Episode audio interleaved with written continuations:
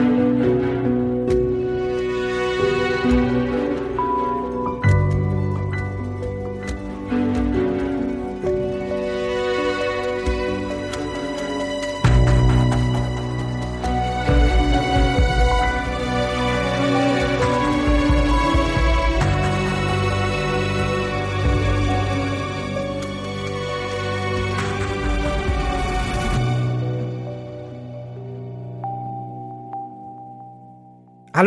und herzlich willkommen zurück. Mein Name ist Mick Klöcker und ihr hört Folge 10 von Neben der Spur. Wir haben heute also ein kleines Jubiläum, aber wir sparen uns heute größere administrative Anmerkungen im Vorfeld, ähm, wie auch ein Gespräch über die finanzielle Zukunft dieses Projekts. Ähm, es fühlt sich etwas unpassend an. Ähm, stattdessen starten wir heute direkt in unser Thema und ich habe eine ganze Weile darüber nachgedacht, ob und wie ich das hier zum Thema machen kann. Aber ich habe festgestellt, es fällt mir schwer, mich zu entziehen. Ja, ich habe hier genug Material für andere Podcasts rumliegen. Ich müsste mich damit nicht befassen, aber meine Gedanken kreisen dann eben doch auch darum, ähm, so dass es mir schwerfällt, mich auf anderes zu konzentrieren. Und da es mir bisher immer geholfen hat, meine Gedanken zu sortieren, wenn ich sie ausformuliere und auch ausspreche, ja, das ist quasi Teil meiner kleinen Bewältigung. Ähm, und auch wir werden uns heute noch viel mit der Frage der Kontrolle befassen. Ähm, bringt mir das zumindest ähm, ein Gefühl der Kontrolle zurück, ähm, weshalb ich mich dann doch dazu entschlossen habe, heute darüber zu sprechen und ich hoffe, wir ähm, finden einen Modus darüber zu sprechen, der dann vielleicht doch noch mal ein paar neue Aspekte in eine öffentlich sehr aufgeheizte Debatte mit einbringen kann. Aber stellt sich natürlich die Frage, wie sprechen über einen Konflikt, der sich aus so vielen historischen Versatzstücken zusammensetzt, von denen alle im Sinne bestimmter Argumentationen mal mehr oder auch mal weniger betont und interpretiert werden, während andere unter den Tisch fallen, ja, egal ob nun böswillig oder auch nicht. Aber das Ding ist, am Ende bleibt uns hier auch nur die Kontextualisierung und dabei hilft uns heute auch hoffentlich die Methodik, die wir ansetzen, um uns dem Schrecken dann irgendwie zu nähern und die sich allgemein an spieltheoretische Überlegungen anschließen lässt. Und ich meine hier jetzt damit wirklich ganz allgemein, weil wir gehen jetzt nicht die diversen Theoreme durch der Spieltheorie. Und man kann aus meiner Sicht durchaus auch Kritik an dieser Vereinfachung im Sinne spieltheoretischer Annahmen üben. Aber ich glaube, es ist trotzdem so banal, ist vielleicht auch Wirkmark ganz gut geeignet als Ausgangslage. Also was meint spieltheoretisch? Nun, eigentlich ist es das, wonach es klingt. Ja, also diverse politische Akteure, die gemeinsam an einem Spielfeld sitzen oder sich darüber bewegen und jeder einzelne von ihnen hat im Rahmen dieses Spiels verschiedene eigene Interessen, die er nun in der Aktion mit und gegen andere zu erreichen sucht. Und entscheidend ist dabei die Rahmung des Spiels, die davon ausgeht, dass jeder Beteiligte ein rationaler Spieler ist. Und das bedeutet nicht, dass alle eine Ratio teilen, sondern jeder Spieler aus seiner Sicht über rationale Interessen verfügt. Also einfach mal auf ein Monopoly-Spiel übertragen.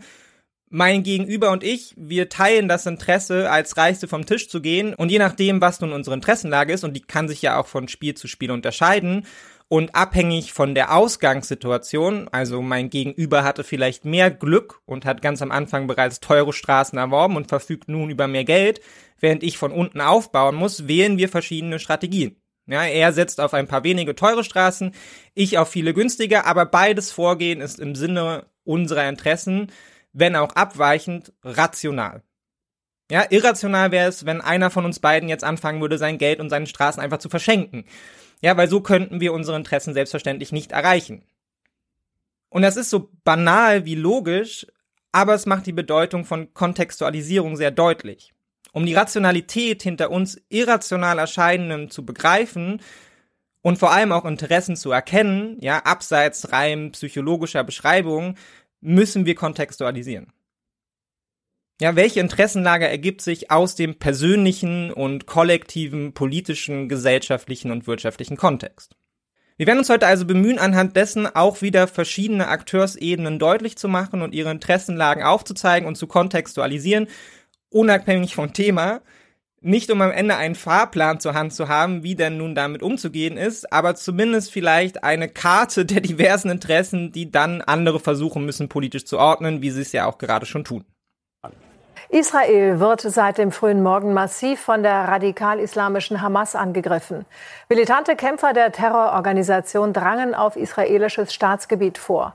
Welches Grauen sich hier abgespielt hat, lassen diese Bilder nur erahnen.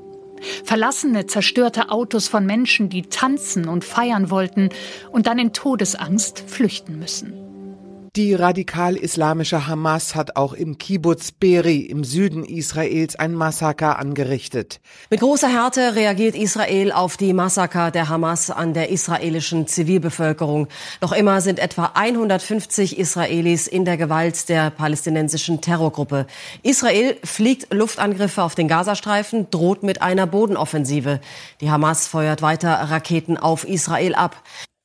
Das sind die Berichte vom 7. Oktober, die Israel, den Nahen Osten und die Welt am frühen Abend erschütterten. Ja, jeder, jede von uns kennt inzwischen die Folgen dieses Angriffs, die Zahlen der Opfer und die allermeisten hatten dazu intuitiv eine Reaktion. Man kann gar nicht anders. Man denkt an die jungen Menschen auf einem Musikfestival, an junge Familien, Unschuldige aus dem Nichts getroffen und aus dem Leben gerissen. Und man kommt natürlich nicht umhin, zumindest auch zu versuchen nachzuempfinden, wie es einem selber ergangen wäre. Ja, was es bedeuten würde, wenn es die eigenen Freunde und Familie getroffen hätte. Und nicht nur jeder von uns kann natürlich einen Schock erfahren, sondern natürlich auch ein Kollektiv und ein politisches System. Ich glaube, der Verweis auf den Terroranschlag des 11. September ist gut gewählt, denn zwar mag auf den ersten Blick die Ausgangssituation eine andere sein, ja, Israel als Land in einer konstanten Bedrohungslage, eine militarisierte Gesellschaft, ein Land, das sich und anderen gegenüber immer den Eindruck erwecken muss, allsehend und allzeit bereit zu sein, um sich zu wehren. Aber am 7. Oktober waren sie es nicht. Und es erschütterte die israelische Gesellschaft in ihrem Kern. Ja, auch ganz räumlich. Es macht einen großen Unterschied, ob man sich als Politik und Gesellschaft auf einen Angriff vorbereiten kann, ja, ihn sieht, oder der Angriff scheinbar aus dem Nichts erfolgt und auch wo einen der Angriff trifft, ja, ein Angriff auf US-Soldaten in einem fernen Land, wo diese ihren Dienst tun, naja, das ist irgendwie Berufsrisiko. Ja, auch wenn das jetzt zynisch klingen mag, denn auch wenn sich kein Soldat auf den Kampfeinsatz zu Hause in der Kaserne vorbereiten kann, man kann doch versuchen, sich darauf einzustellen, sich zu wappnen, körperlich und emotional, aber ein Angriff, der einen dort trifft, wo man vermeintlich sicher ist, ja, wo man auf die Sicherheitsgarantien eines Staates vertraut, das trifft einen selbst und das System anders und es stellt auch ganz andere Fragen an dieses. Ja, die Untersuchungskommission in den USA, die nach den Anschlägen vom 11. September damals ermitteln sollte, wo die Ursachen lagen, kam in ihrem Abschlussbericht zu der fast erschütternd einfachen Schlussfolgerung, Kernproblem sei, Zitat, Mangel an Fantasie gewesen. Man habe sich einfach nicht vorstellen können, dass das passieren kann. Was man sich nicht vorstellen kann, Darauf kann man sich auch nicht vorbereiten. Und es trifft einen daher umso härter. Und genau das ist auch eines der Kernanliegen eines jeden Terrorismus. Ja, das individuelle wie kollektive Sicherheitsgefühl soll erschüttert werden. Es geht nicht um Eroberung und Zerstörung, die Erreichung von militärischen Zielen, sondern die Inszenierung eines Angriffs aus dem Nichts, der so schnell kommt, wie er auch geht und die Getroffenen zurücklässt mit ihrem Schock und auch der Frage, wie man denn nun darauf reagieren sollte. Und das sorgt selbstverständlich in der folgenden öffentlichen Analyse regelmäßig für Verwirrung, weil sich die Motivlage oft nicht nachempfinden lässt. Ja, denn Terrorismus ist nun mal mit einer extremen, oft ja, wir erinnern uns an das Modell der Spieltheorie, irrational wirkenden Agenda verbunden. Ja, bleiben wir bei der Hamas. Ihr selbstproklamiertes Ziel ist die Auslöschung Israels. Aber wenn man sich das militärische Kräfteverhältnis anschaut, wie kann man dann auf die Idee kommen, man käme diesem Ziel auch nur irgendwie näher, wenn man selbst in israelische Selbstschussanlagen und gut bewachte Kontrollpunkte rennt und Raketen auf einen Schirm schießt, der genau dafür da ist, diese abzuwehren.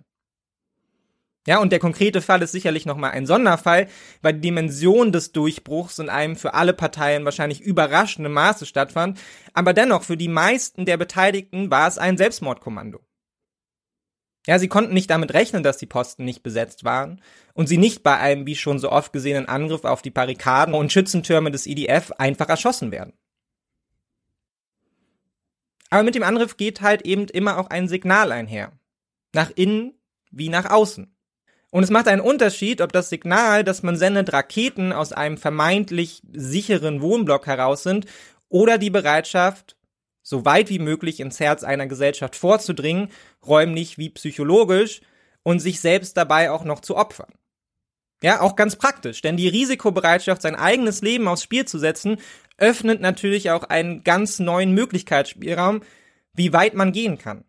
Abseits der individuellen, rationalen Logik, ja, die ja erstmal einem eigentlich sagen würden, naja, das eigene Leben ist schützenswert vor allem anderen.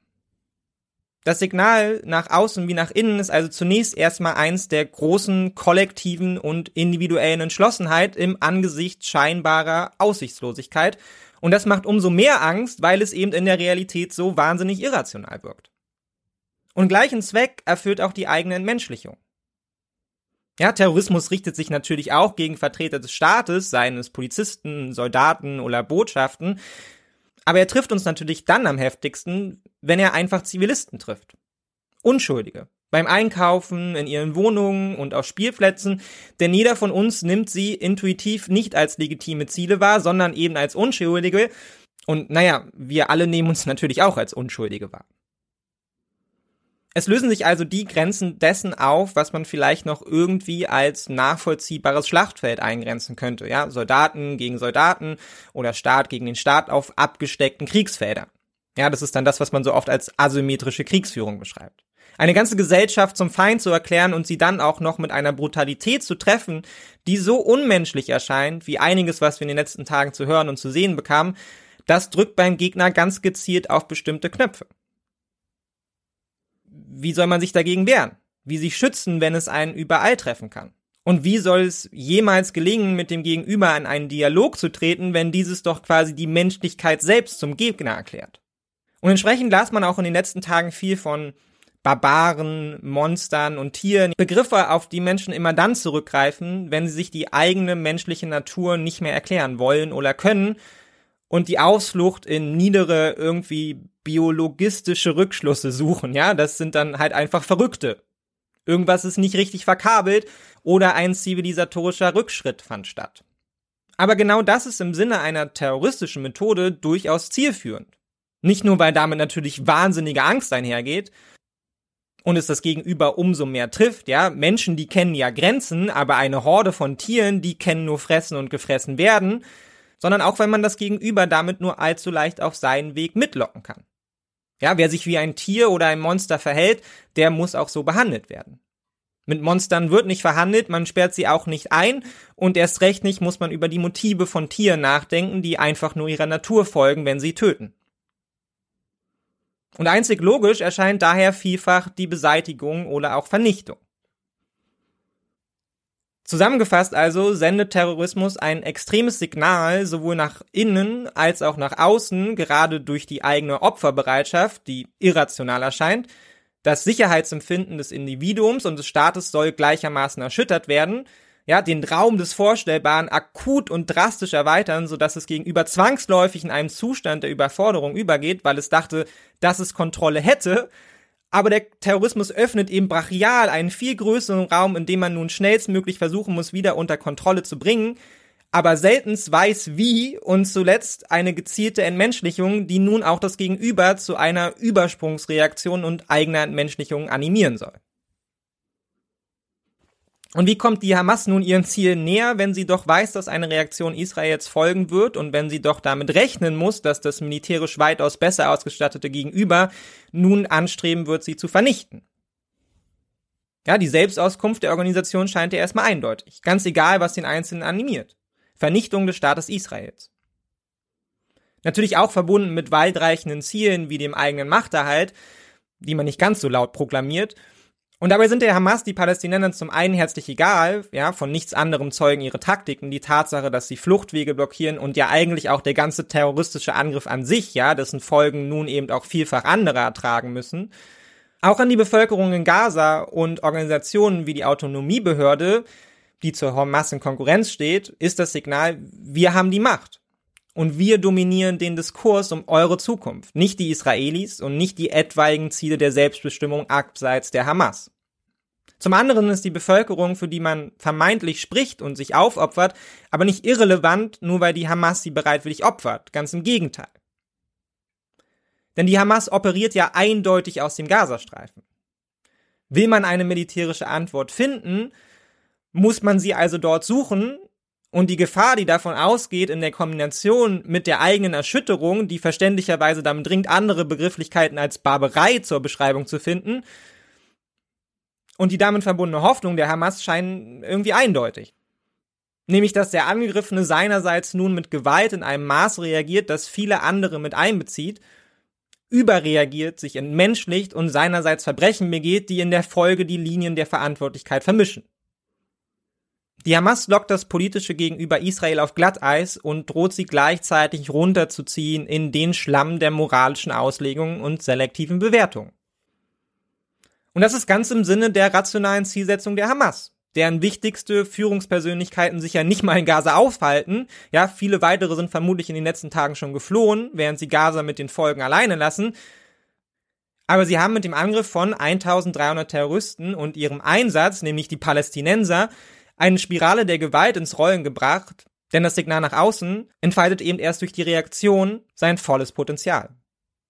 Nun scheint diese Logik von außen einigermaßen leicht zu erkennen. Ja, Gewalt erzeugt Gegengewalt und je extremer der Input, umso extremer droht zumindest auch der Output. Und während der Terrorismus ganz gezielt auf eine Taktik von Zuschlagen und Verschwinden setzt, während der andere bewusst vor sich herschiebt, sollte die Gefahr mit der Antwort, die Falschen zu treffen, als wahrscheinlich angenommen werden. Warum sich dem also nicht entziehen? Warum das Risiko eingehen? In der rationalen IB gilt als oberstes Anliegen eines Staates dessen Sicherheit, und das klammert ganz bewusst spezifische politische Akteure und ihre Interessen erstmal aus. Ja, ganz grundsätzlich hält man fest, der Staat hat als erstes Interesse, sich selbst zu erhalten. Und das ist auch seine Verantwortung gegenüber den Bürgern natürlich. Ja, quasi von dem Moment an, als sich zwei Menschen zusammenschlossen, um nachts sicher schlafen zu können, bis zum modernen Nationalstaat zieht sich eine ideengeschichtliche Linie, in der wir heute Freiheiten wie auch unser Gewaltpotenzial an den Staat abgeben, in Vertrauen darauf, dass er uns im Gegenzug schützt. Aber es ist auch schon klar, wie sich das Verhältnis kollektiv wie auch individuell zum Staat ändern kann, wenn unser Vertrauen, das wir in stillschweigender Übereinkunft in ihn investieren, erschüttert wird.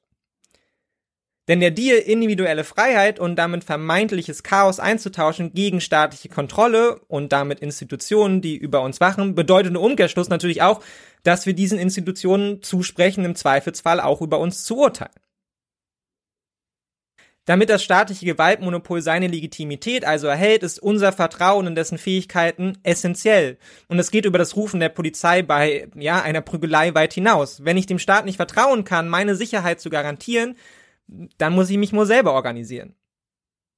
Und das stellt natürlich auch ganz grundsätzlich die Frage, wie weit ich mich den Regeln des Staates, und das umfasst auch die des geregelten gemeinschaftlichen Zusammenlebens, beuge.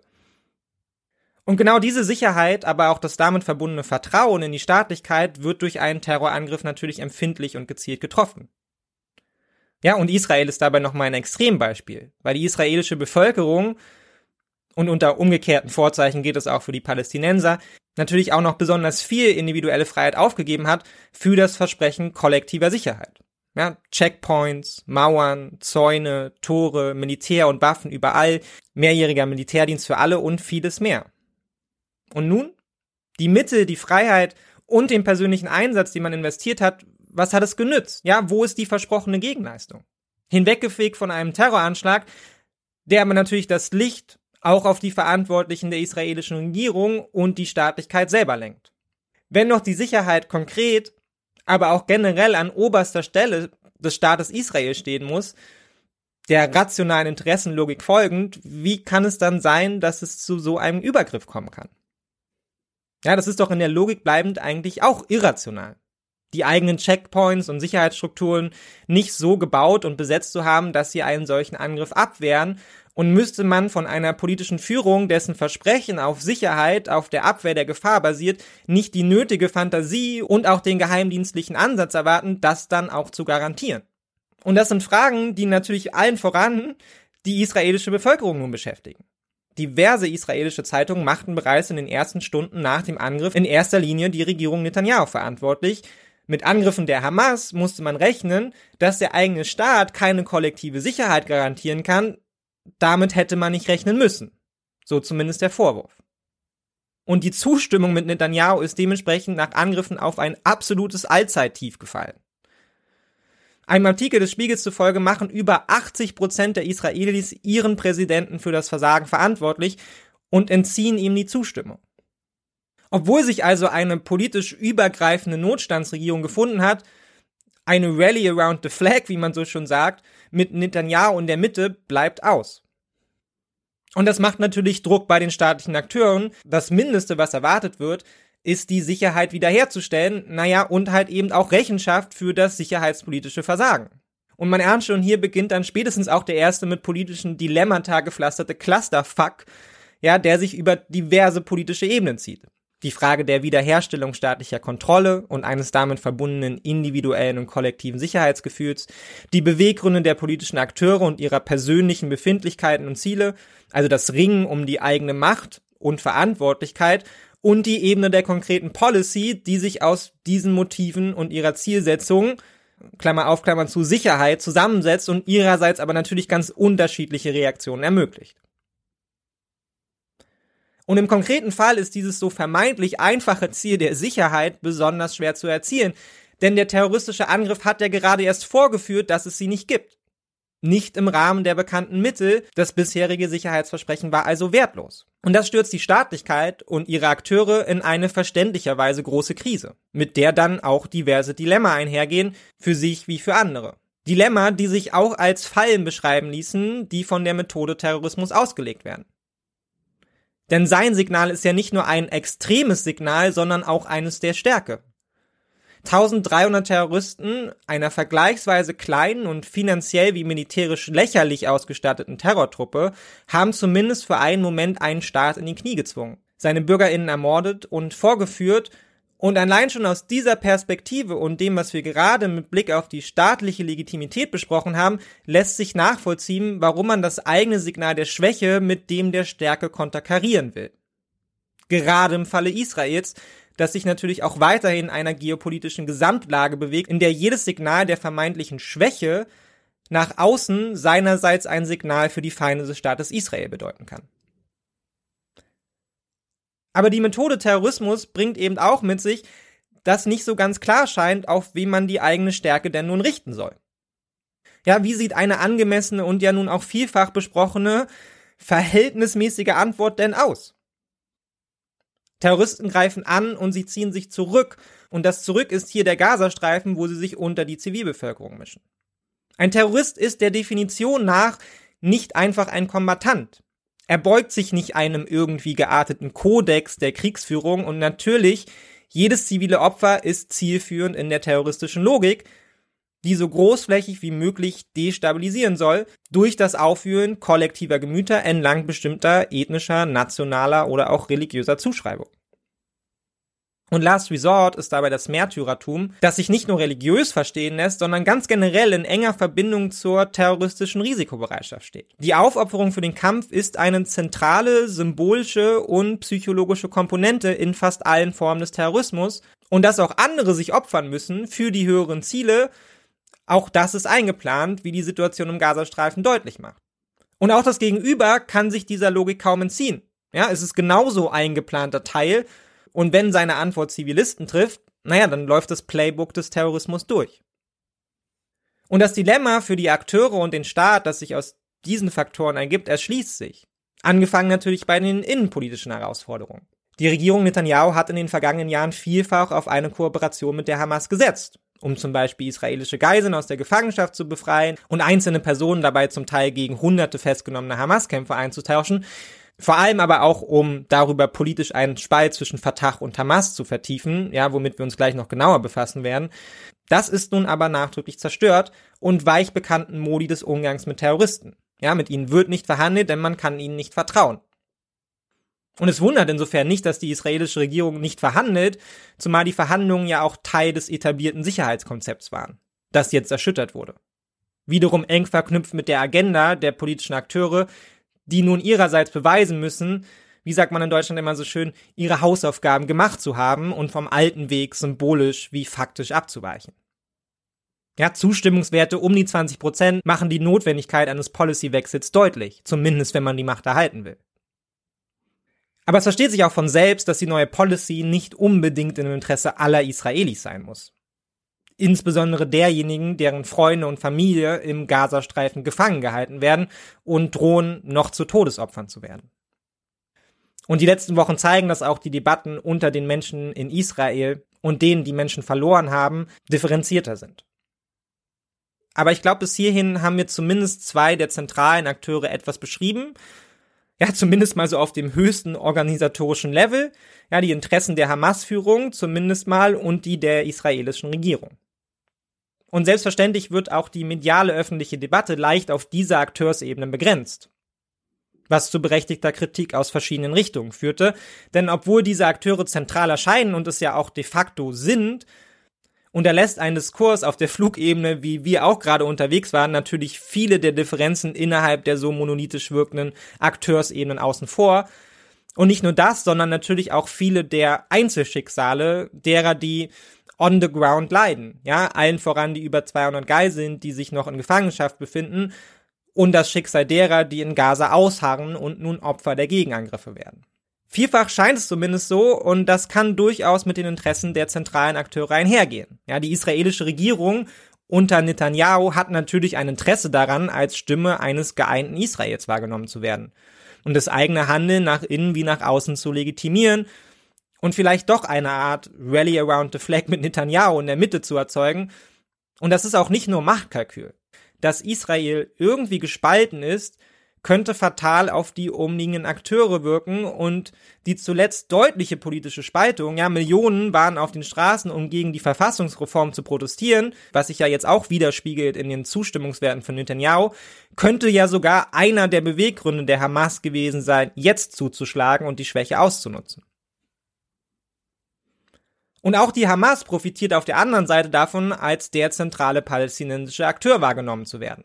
Auch sie gewinnen dadurch Legitimität als erster unter vielen radikalen Gruppen und Kontrolle über das Narrativ nach außen und nach innen. Und beides stellt, beantwortet aber natürlich nicht die Frage der kollektiven Verantwortung. Das Interesse der Hamas ist klar. Sie will die kollektive Verantwortung, ebenso wie sie möchte, dass die unmenschliche Gewalt weiter verbreitet wird. Und sie will nicht nur, dass diese mit ihr assoziiert wird, als Organisation, sondern auch mit den Palästinensern selbst. Ein Bruch der Menschlichkeit der Palästinenser und Israelis unversöhnlich und ein für alle Mal trennt. Aber den Gefallen wollen wir ihnen zumindest hier nicht tun. Und deshalb bemühen wir uns dann doch um die Differenzierung und wollen zumindest an der Frage kratzen, aus welcher Umgebung diese Gewalt kommt und warum dort die radikalen Ideologien wachsen können. Ich habe also wieder Arte geguckt, diverse Dokumentationen ähm, und viele Clips mitgebracht, die uns hoffentlich einen Eindruck von den diversen Akteuren in der palästinensischen Gesellschaft und auch der Zerrissenheit innerhalb dieser vermitteln können. Und keine Sorge, ich werde euch die Dokus auch ähm, alle verlinken. Und hoffentlich kommen wir darüber dem Verhältnis der Palästinenser zu Israel ähm, und auch der Frage, wo der Terrorismus herkommt oder zumindest wie Terrorismus wachsen kann, damit ein Stück näher.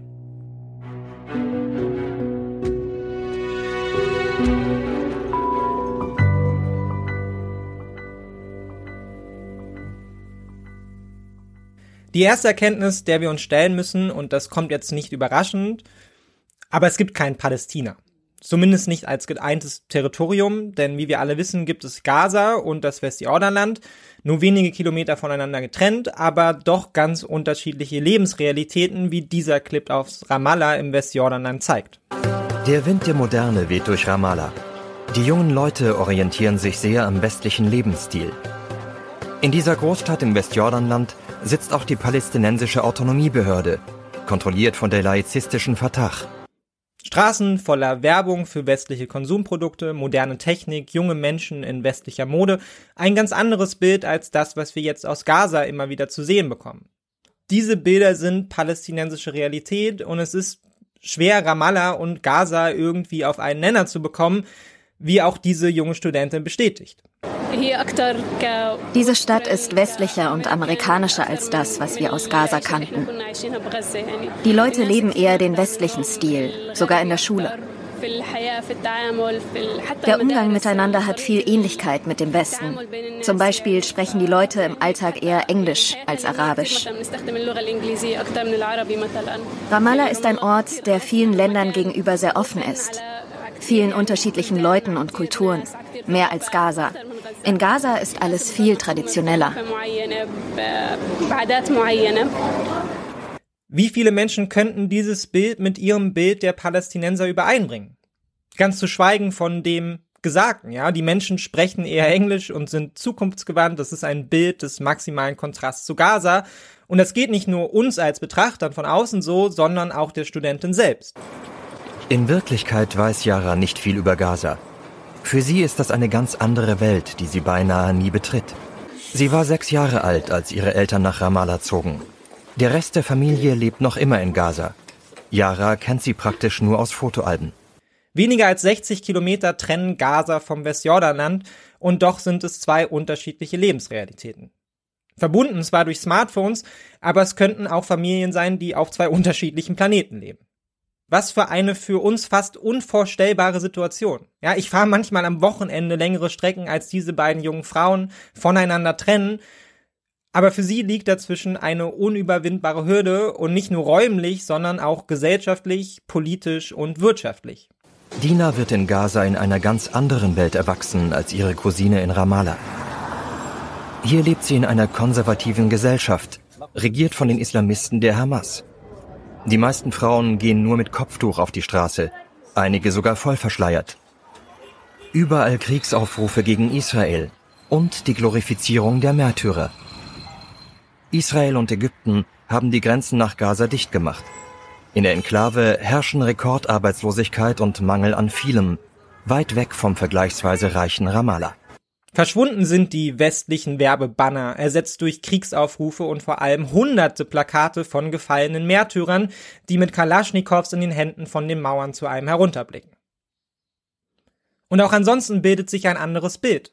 Extrem hohe Arbeitslosigkeit, verfallene Gebäude, nicht zu vergleichen mit dem Bild der jungen Frau aus Ramallah.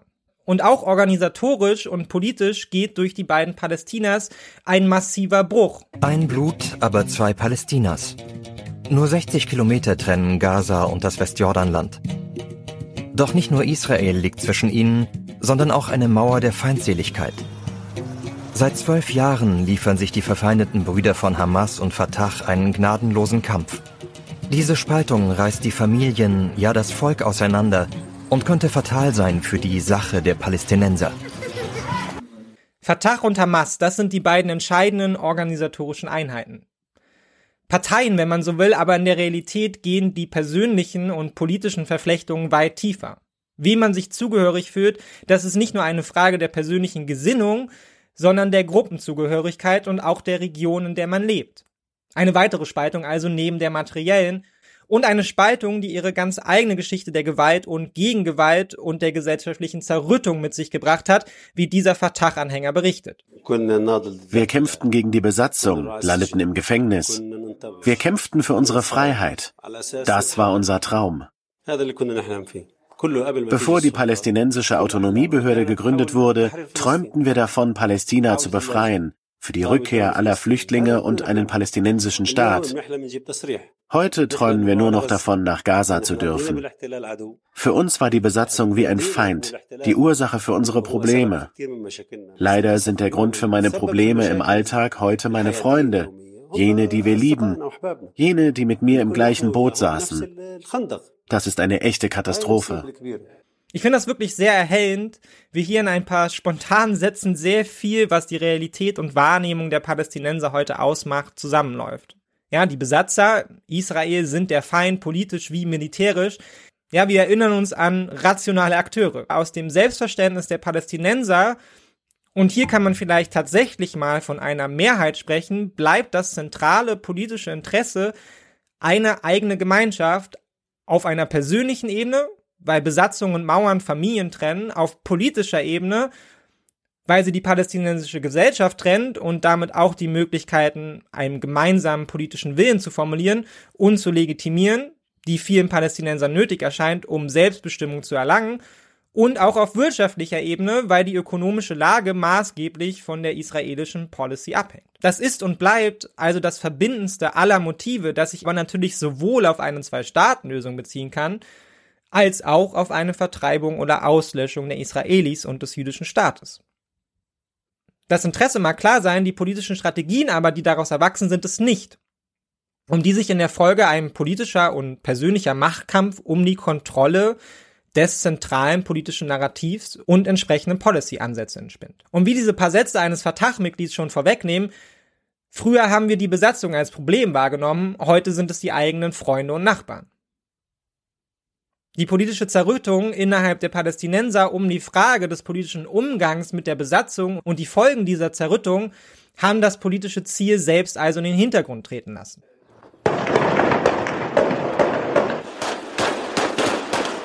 Die Katastrophe ereilte Gaza im Juni 2007. Seit Monaten schwelte ein Konflikt mit der Autonomiebehörde, als die Hamas beschloss, anzugreifen. Ihre Soldaten übernahmen die Kontrolle über die Behörden, plünderten die Büros und sprengten Gebäude. Sie kämpften auf offener Straße und bis in die Moscheen.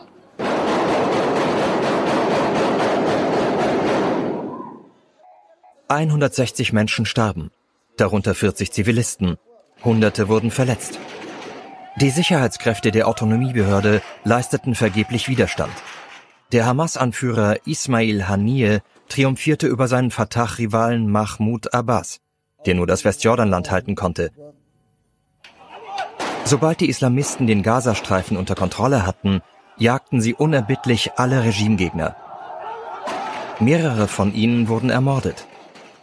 Die Hamas reagierte mit dieser Gewaltoffensive in Gaza, weil die Fatah den Wahlausgang ignorierte. 2006, anderthalb Jahre vor dem Staatsstreich, gewannen die Islamisten mit Abstand die Parlamentswahlen. Aber Mahmoud Abbas erkannte das Votum nicht an und löste das Parlament auf. Der kurze historische Abriss legt die politische Lage brachial offen und hier können wir dann auch schon einmal einen Punkt anbringen, der aus meiner Sicht entscheidend ist die organisatorische Krise der Palästinenser, die Krise der Staatlichkeit. Wir haben hier schon über staatliche Krisen in Regionen wie Westafrika gesprochen, in der Folge über Gewaltregime und Gewaltunternehmer, ja, den Rückzug von staatlichen Strukturen und Verantwortung. Politische Repräsentation ist ein entscheidendes Problem. Ohne Repräsentation, ohne politischen Einfluss des Individuums keine politische Legitimität. Und international hat man dieses Problem versucht zu lösen über Organisationen wie die palästinensische Autonomiebehörde, die ja in einer Zwei-Staaten-Lösung münden sollte. Nur eine eingesetzte Behörde ist eben keine politisch legitimierte Behörde und gerade die enge Bindung an eine politische Gruppierung, nämlich die Fatah, unterminiert den integrativen Charakter, der demokratische staatliche Organisationen eigentlich auszeichnet. Ja, in den Parlamentswahlen spiegelt sich das wieder. Eine Mehrheit der Palästinenser in Gaza lehnte die Behörde und damit die Fatah ab und wählte stattdessen die Hamas. Als politische Struktur war die Autonomiebehörde nicht gefestigt genug. Sie ist eben nicht das Parlament, keine gewählte Regierung, keine Verfassung, die auch bei politischen Wechseln übergeordnete Legitimität behält. Und sie nicht darüber hinaus integrativ wirkte, was sie dann auch gleich eindrucksvoll unter Beweis stellte, indem sie die Wahl nicht anerkannte, zugegeben auch auf einigen Druck von außen. Stattdessen erkämpfte sich die Hamas die Macht und das nicht auf politischem, sondern militärischem Weg. Und im Diskurs wird jetzt oft darüber gesprochen, dass die Hamas durch die Wahlen vor fast 20 Jahren legitimiert worden sei. Aber es waren eben auch die einzigen Wahlen in Gaza und die Hamas machte gleich im Anschluss klar, dass sie die Wahl nicht als politische Legitimität versteht, die ihr wieder genommen werden könnte durch eine weitere Wahl. Es war eine Machtergreifung, die die Rückkehr zu einem integrativen politischen, gemeinschaftlichen Weg aus der Welt schaffte. Und die Autonomiebehörde konnte ihrerseits nicht das staatliche Gewaltmonopol dagegen durchsetzen. Und auch die Autonomiebehörde hat sich delegitimiert, weil sie das Wahlergebnis nicht anerkannte und im Rahmen ihrer Verfolgung nun wiederum im Westjordanland, das sie halten konnte, einigermaßen willkürlich ebenfalls politisch Verfolgung einsetzte, in Kooperation mit Israel.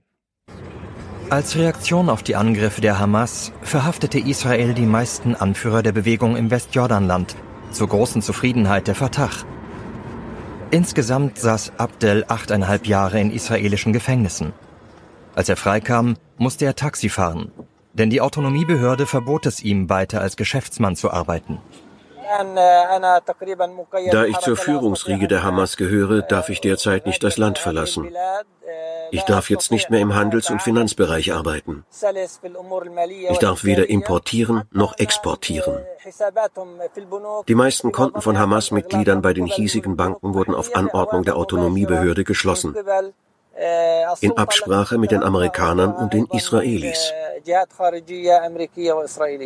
Nicht nur die Anführer der Hamas spüren die Repressionen der Autonomiebehörde.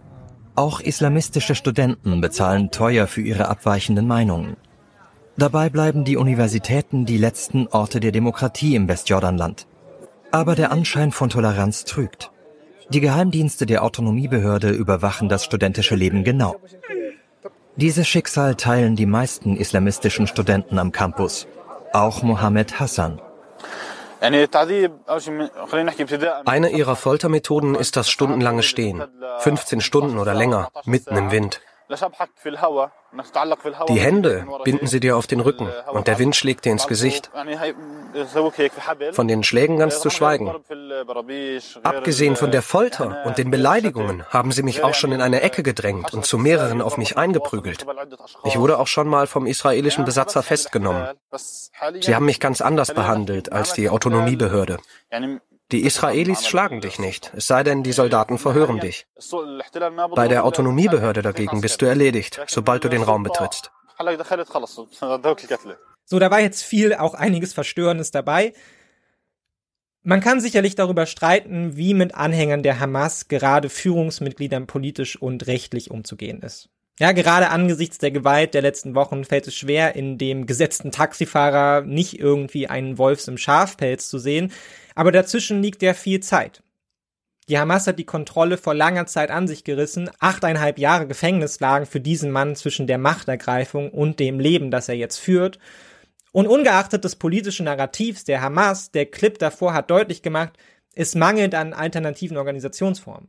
Für die meisten Palästinenser stellte sich ja nicht die Wahl zwischen verschiedenen politischen Parteien gleichwertig im politischen Wettstreit vertreten, sondern zwischen der Fatah und der Hamas, beide mit erheblichen Gewalt- und Machtmitteln und der Bereitschaft, jeglicher abweichende politische Organisation zu unterbinden. Wohin also, wenn man sich politisch für Palästina engagieren will? Auch hier wirkt die ganz grundsätzliche Krise der Staatlichkeit. Es gab nie allgemeine Repräsentation und Integrationsmöglichkeiten und das treibt Menschen aus persönlichen und politischen Kalkülen bereits in Lager, die sich eigentlich unversöhnlich gegenüberstehen. Das gemeinschaftliche Narrativ und auch die kritische Aushandlung darüber gehen allerdings gänzlich verloren. Und das wird hier schon im ersten Halbsatz deutlich. Die Fatah jubelte angesichts der israelischen Verhaftung, aus Perspektive der Partikularinteressen der Fatah und Autonomiebehörde sicherlich nachvollziehbar, aber aus Perspektive der gemeinschaftlichen Organisation von vielen als Verrat wahrgenommen, allen voran der Hamas, die das gewinnbringend ausschlachtete.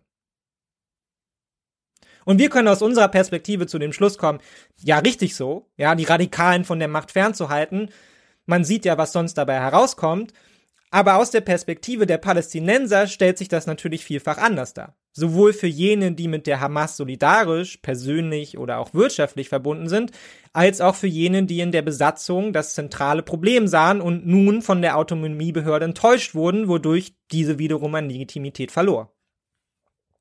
Und damit ringt die Behörde im wachsenden Maße, wie wir noch zu hören bekommen werden, bis heute. Der Clip macht klar, das Projekt der Autonomiebehörde, wenn es das denn je war, ist längst keines mehr, das auf einen demokratischen Übergang in eine Zwei-Staaten-Lösung basiert. Höchstens eine autoritäre, denn Repression und Gewalt haben sich natürlich in dem Maße verstärkt, in dem politische Legitimität verloren wurde. Das Repräsentationsvakuum muss ja irgendwie gefüllt werden und wenn nicht über Integration, dann eben über Überwachung, Folter und Unterdrückung. Deutlicher als dieser junge Student kann man Willkürherrschaft nicht beschreiben, gelöst von jeglicher rechtsstaatlicher Verantwortung.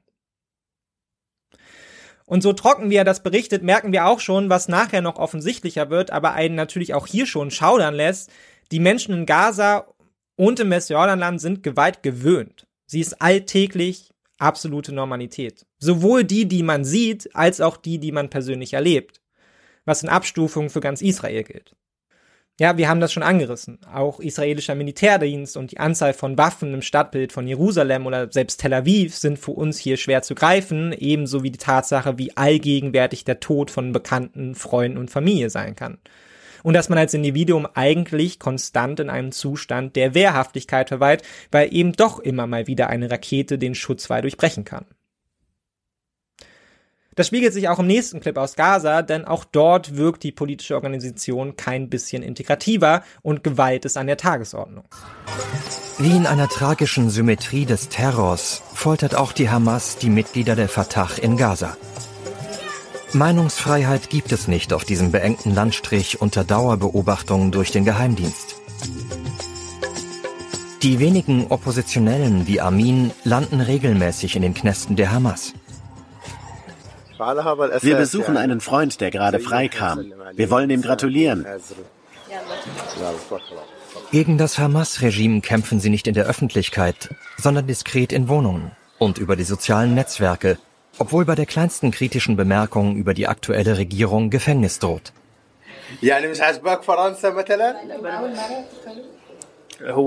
Das ist das erste Mal, dass die innere Sicherheit mich einsperrt.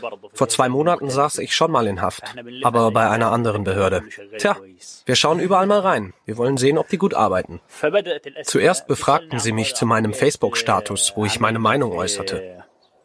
Ich sagte ihnen, wir hören auf das, was die Hamas-Führer sagen, und die erkennen die Meinungsfreiheit ja an. Also warum hindert ihr uns daran? Ihre Antwort, was die Anführer draußen sagen, ist das eine. Was wir dir hier drinnen sagen, ist etwas ganz anderes. Eine Bagatelle verglichen mit der Gewalt, die Amin erlitt, ein Anhänger des Präsidenten der Autonomiebehörde und vor allem ein Arafat-Nostalgiker. Letztes Jahr beschloss Amin, seine Überzeugung öffentlich zu zeigen. Mit seiner Teilnahme an der Oppositionsbewegung Wir wollen ein Leben in Würde zog er sich den Zorn der Hamas zu. Zwei Polizeibeamte nahmen mich fest, prügelten mich, schlugen mir die Zähne aus und meine Lippe platzte auf. In der Haftanstalt verbinden sie einem die Augen. Ich bat darum, auf die Toilette gehen zu dürfen, und dort habe ich das Tuch etwas beiseite geschoben. Da sah ich Leute, die wegen Kollaboration mit den Besatzern festgenommen wurden. Ich kochte innerlich, und zwar ganz gewaltig. Ich sagte mir, wie bitte? Die stecken mich in denselben Knast wie die Leute, die mit dem Besatzer Israel kollaborieren? Und dann war es Zeit für das Gebet. Sie forderten mich zum Beten auf, aber ich antwortete, ich möchte nicht beten. Normalerweise bete ich, ich bin ja Muslim. Dann sagte ich noch, du bezeichnest dich als Muslim und Widerstandskämpfer, aber ein Muslim und Widerstandskämpfer behandelt sein Volk nicht so. Ich glaube, der Clip macht deutlich, was von Forderung zu halten ist, dass die Palästinenser sich in Gaza endlich von der Hamas emanzipieren sollten. Ein Facebook-Status reicht und in den nächsten Stunden könnte der Geheimdienst der Hamas bei dir klingeln und dann war's das mit der Meinungsfreiheit und vielleicht auch deinem Leben. Ja, was die da draußen sagen, das ist das eine, was wir hier drin tun, ist etwas anderes und das ist Willkür. Eine Organisation mit schwacher politischer Bindung, deren Machtwährung einzig und allein die Gewalt ist. Und das zeigt auch wieder die politische Zerrüttung auf. Es wundert einen nicht, dass gerade die Regierung unter Netanyahu darum bemüht war, die politische Spaltung noch zu befördern zwischen den Palästinensern, denn diese verhinderte zumindest, dass sich die gemeinschaftliche politische Bewegung mit Blick auf die Besatzung zusammenfindet. Beide Organisationen werfen sich inzwischen einseitig vor, mit den Besatzern zu kooperieren. Die Hamas, wenn sie im Gefangenenaustausch mit der israelischen Regierung kooperiert, bei Visafragen für Menschen aus Gaza für Arbeit in Israel oder auch wenn es darum geht, dass Geld an der Blockade vorbeifließt, genauso wie die Autonomiebehörde, wenn es um Einigung bei Siedlergebieten oder finanzielle Unterstützung geht. Und beide Organisationen haben sowohl intern davon machtpolitisch wie wirtschaftlich profitiert, mit der israelischen Regierung zusammenzuarbeiten, wie auch davon, die jeweils andere Organisation genau dafür als Verräter zu brandmarken und damit zu delegitimieren im Sinne eines palästinensischen Befreiungskampfes. Und das befördert zwangsläufig auch die Radikalisierung, sowohl weil sich beide Organisationen von dem Vorwurf frei machen wollen, um eben nicht als Verräter an der eigenen Sache dazustehen, weshalb sie konstant Israel verdammen, Gewalt und Radikalität anstacheln oder eben auch zum anderen selbst Gewaltakte verüben, wie die Hamas. Aus der Spaltung und direkten Konkurrenz ziehen sie politischen Profit in Form von Anhängern und innenpolitischer Aufmerksamkeit, wie auch als zentrale Gesprächspartner der israelischen Regierung.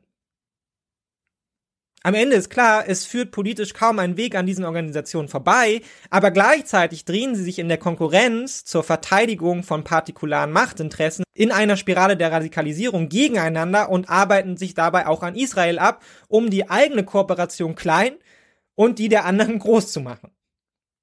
Und das ist natürlich ein fatales politisches Klima als Folge mangelnder politischer Institutionen und Integration in Kooperation mit einer israelischen Regierung, die zumindest unter Bibi Netanyahu genau das aktiv und ganz bewusst befördert hat, um die politische Vision einer Zwei-Staaten-Lösung zu verdrängen und sie lieber einem internen Machtkampf preiszugeben.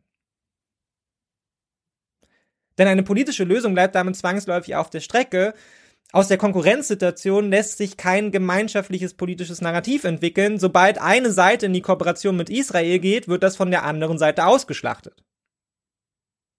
Annäherung ist damit blockiert und das gilt in gewisser Weise auch für die israelische Politik, die einen Hang dazu hat, in ähnliche Mechanismen in Richtung radikalen Nationalismus abzukippen, anhand der zentralen Linie Sicherheit, die Hardliner wie in der aktuellen israelischen Regierung politisch begünstigt. Ja, bei uns spricht man oft davon, dass alle in die Mitte streben. In Israel bedingt die Gewalt und das Bedürfnis nach einem starken Staat die Orientierung nach rechts. Natürlich auch unterfüttert mit eigenen Narrativen der Überlegenheit, Stärke und Unbeugsamkeit, die ganz selbstverständlich neben dem sehr nachvollziehbaren Sicherheitsbedürfnis stehen. Mangels politischer Lösungen bleibt das Westjordanland unter israelischer Kontrolle. Die Trennmauer und die Abriegelung durch das Militär gehören seit Jahrzehnten zum Landschaftsbild. Bislang konnte die Autonomiebehörde das Ende der Besatzung nicht erreichen. Für Abdel ist das der Beweis, dass der Verhandlungsweg ein Fehler war. Es trennen uns nur 15 Kilometer von der Al-Aqsa-Moschee. Aber wir können dort nicht zum Beten hin. Das bricht mir das Herz. Die Autonomiebehörde streicht eine Niederlage nach der anderen ein. Aber sie zieht keine Lehren daraus. Sie hat weder ihre Sichtweise noch ihre Politik geändert, trotz all dem, was in den letzten Jahren passiert ist. Das Westjordanland scheint den Kampf aufgegeben zu haben, zugunsten der wirtschaftlichen Entwicklung. Doch in Bir Said träumt Mohammed Hassan noch immer von der Befreiung ganz Palästinas. Im Lager des Studentenvereins bewahrt er Porträts von Selbstmordattentätern auf. Er hier zündete im Bus eine Bombe als Rache für die Ermordung an Ahmed El-Jabari 2012. Palästina reicht vom Jordan bis zum Mittelmeer. Israel gibt es nicht. Israel wird vielleicht für eine begrenzte Zeit da sein, aber nicht auf Dauer. Israel gibt es nicht. Das hier ist alles Palästina. Worte bleiben radikal. Dabei hat die Hamas seit 2014 keine größeren Angriffe mehr auf Israel verübt. Vor kurzem verhandelte sie sogar mit dem jüdischen Staat über den Bau dieses Landkrankenhauses, finanziert von amerikanischen Evangelikalen.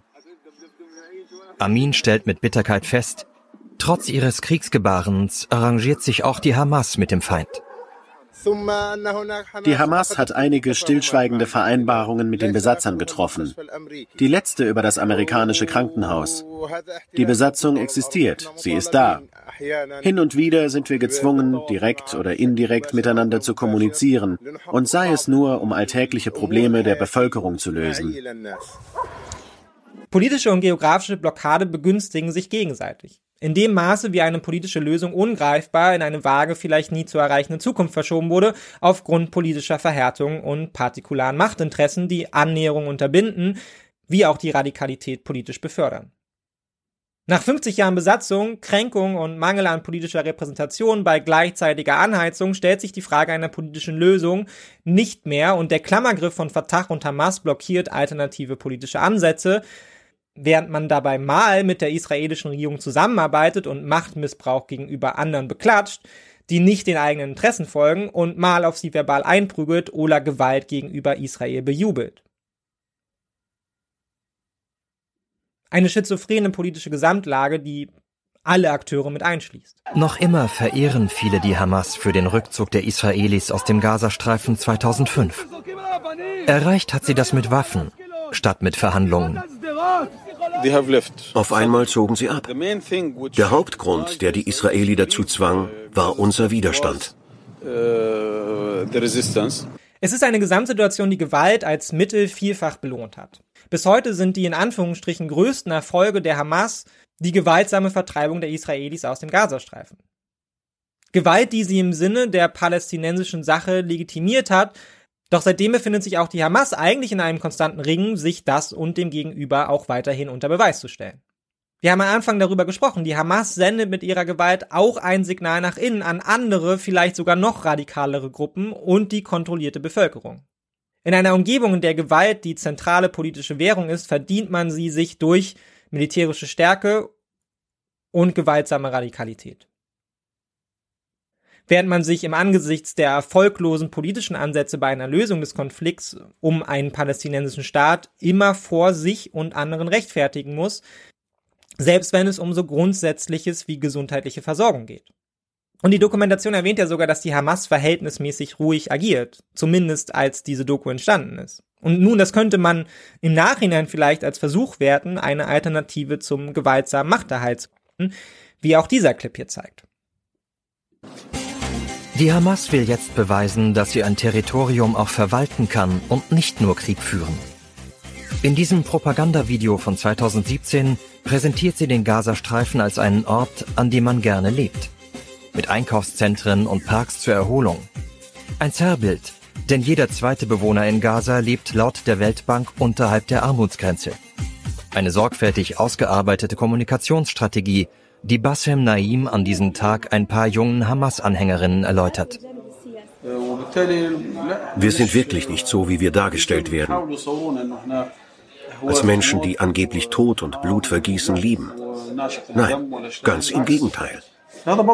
Und das muss man auch zeigen. Wenn Israel Gaza eines Tages angreift, dann könnte man zum Beispiel Bilder von einer Hochzeit zeigen oder von einem jungen Menschen, der einen Preis gewinnt, von einer schönen Aussicht, einem Markt. Die Hamas unterhält diplomatische Beziehungen zu mehreren muslimischen Ländern und soll wohl mit Israel über eine Auflockerung der Blockade verhandeln. Viele Palästinenser glauben, Gaza sei auf dem Weg in die Unabhängigkeit während das Westjordanland langsam von Israel geschluckt würde. Aber nun, diese politische Vision ist wohl gescheitert. Die Hamas-Angriffe vom 7. Oktober bedeuten eine radikale Zäsur und man stellt sich zwangsläufig daher die Frage, alles nur Show? Ja, wie es hier in dem Meeting unter Hamas-Mitgliedern schon angerissen wird, ja, wirtschaftliche Entwicklung nur um im Falle eines Angriffs die richtigen Bilder zu produzieren? Nun, ich glaube, es offenbart mehreres. Zunächst die organisatorische Zerrissenheit der Hamas selbst. Die letzten Jahre galt sie vielen vielfach schon als einfache mafiöse Struktur, die Machterhalt und persönlichen Profit inzwischen vor den selbstproklamierten radikalen Zielen verfolgte. Wirtschaftliche Projekte, finanziert durch ausländisches Geld, passen in dieses Bild. Ja, lieber an neuen Großprojekten verdienen und sich als quasi staatliche Instanz inszenieren, als maximalen Widerstand gegen die Besatzung und Frühradikalisierung. Es bedeutet zwangsläufig ein Dilemma. Die Hamas wurde gewählt, weil es ihr gelang, Israel aus dem Gazastreifen zu vertreiben. Ein gewaltsamer Akt, wenn man so will, Markenkern der Hamas. Ja, warum ist man für die Hamas? Warum unterstützt man ihre Gewalt? Weil sie erfolgsversprechend erscheint bei dem großen gemeinschaftlichen Ziel einer Befreiung der Palästinenser, ja, so nach dem Motto Gewalt wirkt, nach Jahrzehnten gescheiterter Verhandlungen und Kooperation, die immer wieder in Sackgassen mündete. Die Hamas verkörperte also das größere Narrativ und vereinnahmte es auch nach der Machtübernahme in Gaza. Freiheitskampf bedeutete nun zwangsläufig radikaler Islamismus und das verlieh der Hamas Legitimität neben der allgegenwärtigen Gewalt nach innen. Der in Anführungsstrichen Erfolg war allerdings von kurzer Dauer, denn auf die Vertreibung der israelischen Besatzer folgte nicht die Befreiung, sondern die Blockade. Und die Gewalt verschaffte der Hamas gegenüber der israelischen Regierung als zwangsläufigen Gesprächspartner Legitimität. Für die Menschen in Gaza brachte es aber vor allem ein Mehr an Gewalt und Leid. Und dementsprechend fielen die Zustimmungswerte für die Hamas ins Bodenlose. Und das ist auch für eine Truppe, deren Machterhalt auf Gewalt basiert, ein Problem. Die einzige Alternative aber zum gewaltsamen Niederringen Israels ist die Kooperation, Kooperation, die auch die Hamas im Rahmen ihres, wenn man so will, Rebrandings eingehen musste. Annäherung und Normalisierung, die man ja prinzipiell durchaus erstmal begrüßen konnte, für die Strukturen der Hamas aber ein fast unmöglicher Spagat. Ja, wie soll Gewaltherrschaft, die radikale Ideologie vor sich und anderen legitimiert werden, wenn man letztlich doch auf den alternativen Weg der Normalisierung zurückfällt? Und bedeutet der politische Ansatz der Hamas denn letztlich auch nur das seit 50 Jahren bekannte weiter so? Was wird aus dem Narrativ der palästinensischen Selbstbestimmung? 50 weitere Jahre hoffen auf das, was bisher nie erreicht wurde, über einen Verhandlungsweg? Kurz, die Hamas drohte die Kontrolle über das zentrale eine Narrativ zu verlieren und mit ihrer politischen Kooperation auch den eigenen Machtsockel, während sie sich tagtäglich mit dem Unmut der Palästinenser an Gaza konfrontiert sah, die an sie nun als quasi staatliche Organisation ganz andere Erwartungen richteten als an radikale Freiheitskämpfer. Und das öffnete auch die Tür für andere, die das Narrativ und wenn man so will den Markenkern der Hamas für sich vereinnahmen zu versuchten. Oft wird das außer Acht gelassen, aber es gibt zahlreiche weitere radikale islamistische Gruppen in Gaza in Konkurrenz zur Hamas. Die Hamas kann ihre Macht ihnen gegenüber nur über Radikalität und Gewalt behaupten. Auch das hat sie am 7. Oktober getan. Sie ging voran und die anderen folgten. Und das heißt nicht, dass sich nicht auch terroristische Organisationen wandeln könnten hin zu moderaten politischen Zielen, aber die müssen natürlich dann auch irgendwie Erfolg versprechen, damit man sie vor sich und anderen rechtfertigen kann. Und dieses Dilemma hält nicht nur Gaza fest im Gewaltgriff der Hamas, die mit dem 7. Oktober klargemacht hat, sie wird kein Zentimeter von der Macht weichen, auch wenn es entsetzliches Leid für Israelis und Palästinenser gleichermaßen mit sich bringt, selbst die ausländischen Partner unter Druck setzt, sowie das zentrale Ziel der Selbstbestimmung eigentlich torpediert. Und auch im Westjordanland ist es kaum besser um die politische Lage bestellt. Wir blicken noch einmal nach Ramallah, jenes Städtchen, das wir am Anfang des Segments als Kontrastbild zu Gaza herangezogen haben. Denn auch dort ist die Gewalt allgegenwärtig, zum einen in Form einer Gewaltspirale zwischen israelischen Siedlern, die im völkerrechtswidrig besetzten Westjordanland tatkräftig unterstützt durch eine sehr siedlerfreundliche Regierung mehr und mehr Land in Beschlag nehmen, was nicht nur provoziert, sondern auch Gewalt zwischen Siedlern und Palästinensern mit sich bringt, auf einem Niveau, ja, wie es für den Wilden Westen üblich wäre und stark an die Räume entgrenzter Gewalt in anderen Weltregionen erinnert. Ja, zwar verfügt das israelische Militär über das Gewaltmonopol, aber auf einem niederen Level ist Gewalt konstant, alltäglich und kaum zu unterbinden. Ja, viel öfter wird das israelische Militär selbst und ganz gezielt von beiden Seiten in die Konflikte mit hineingezogen und befördert die Spirale noch. Auf der anderen Seite hält aber auch die palästinensische Autonomiebehörde das Westjordanland in einem gewaltsamen Klammergriff, der ähnliche Mechanismen, Zwängen und auch Logiken folgt wie der der Hamas. Gewalt gegenüber politisch unliebsamen Stimmen aus der Zivilbevölkerung ist an der Tagesordnung, wie im vergangenen Jahr, als ein junger Mann, der sich gegen die Korruption innerhalb der Autonomiebehörde einsetzte, von dem Sicherheitsapparat eben dieser brutal ermordet wurde. Als die Menschen von seinem Tod erfuhren, skandierten sie in den Straßen von Ramallah eine neue Parole.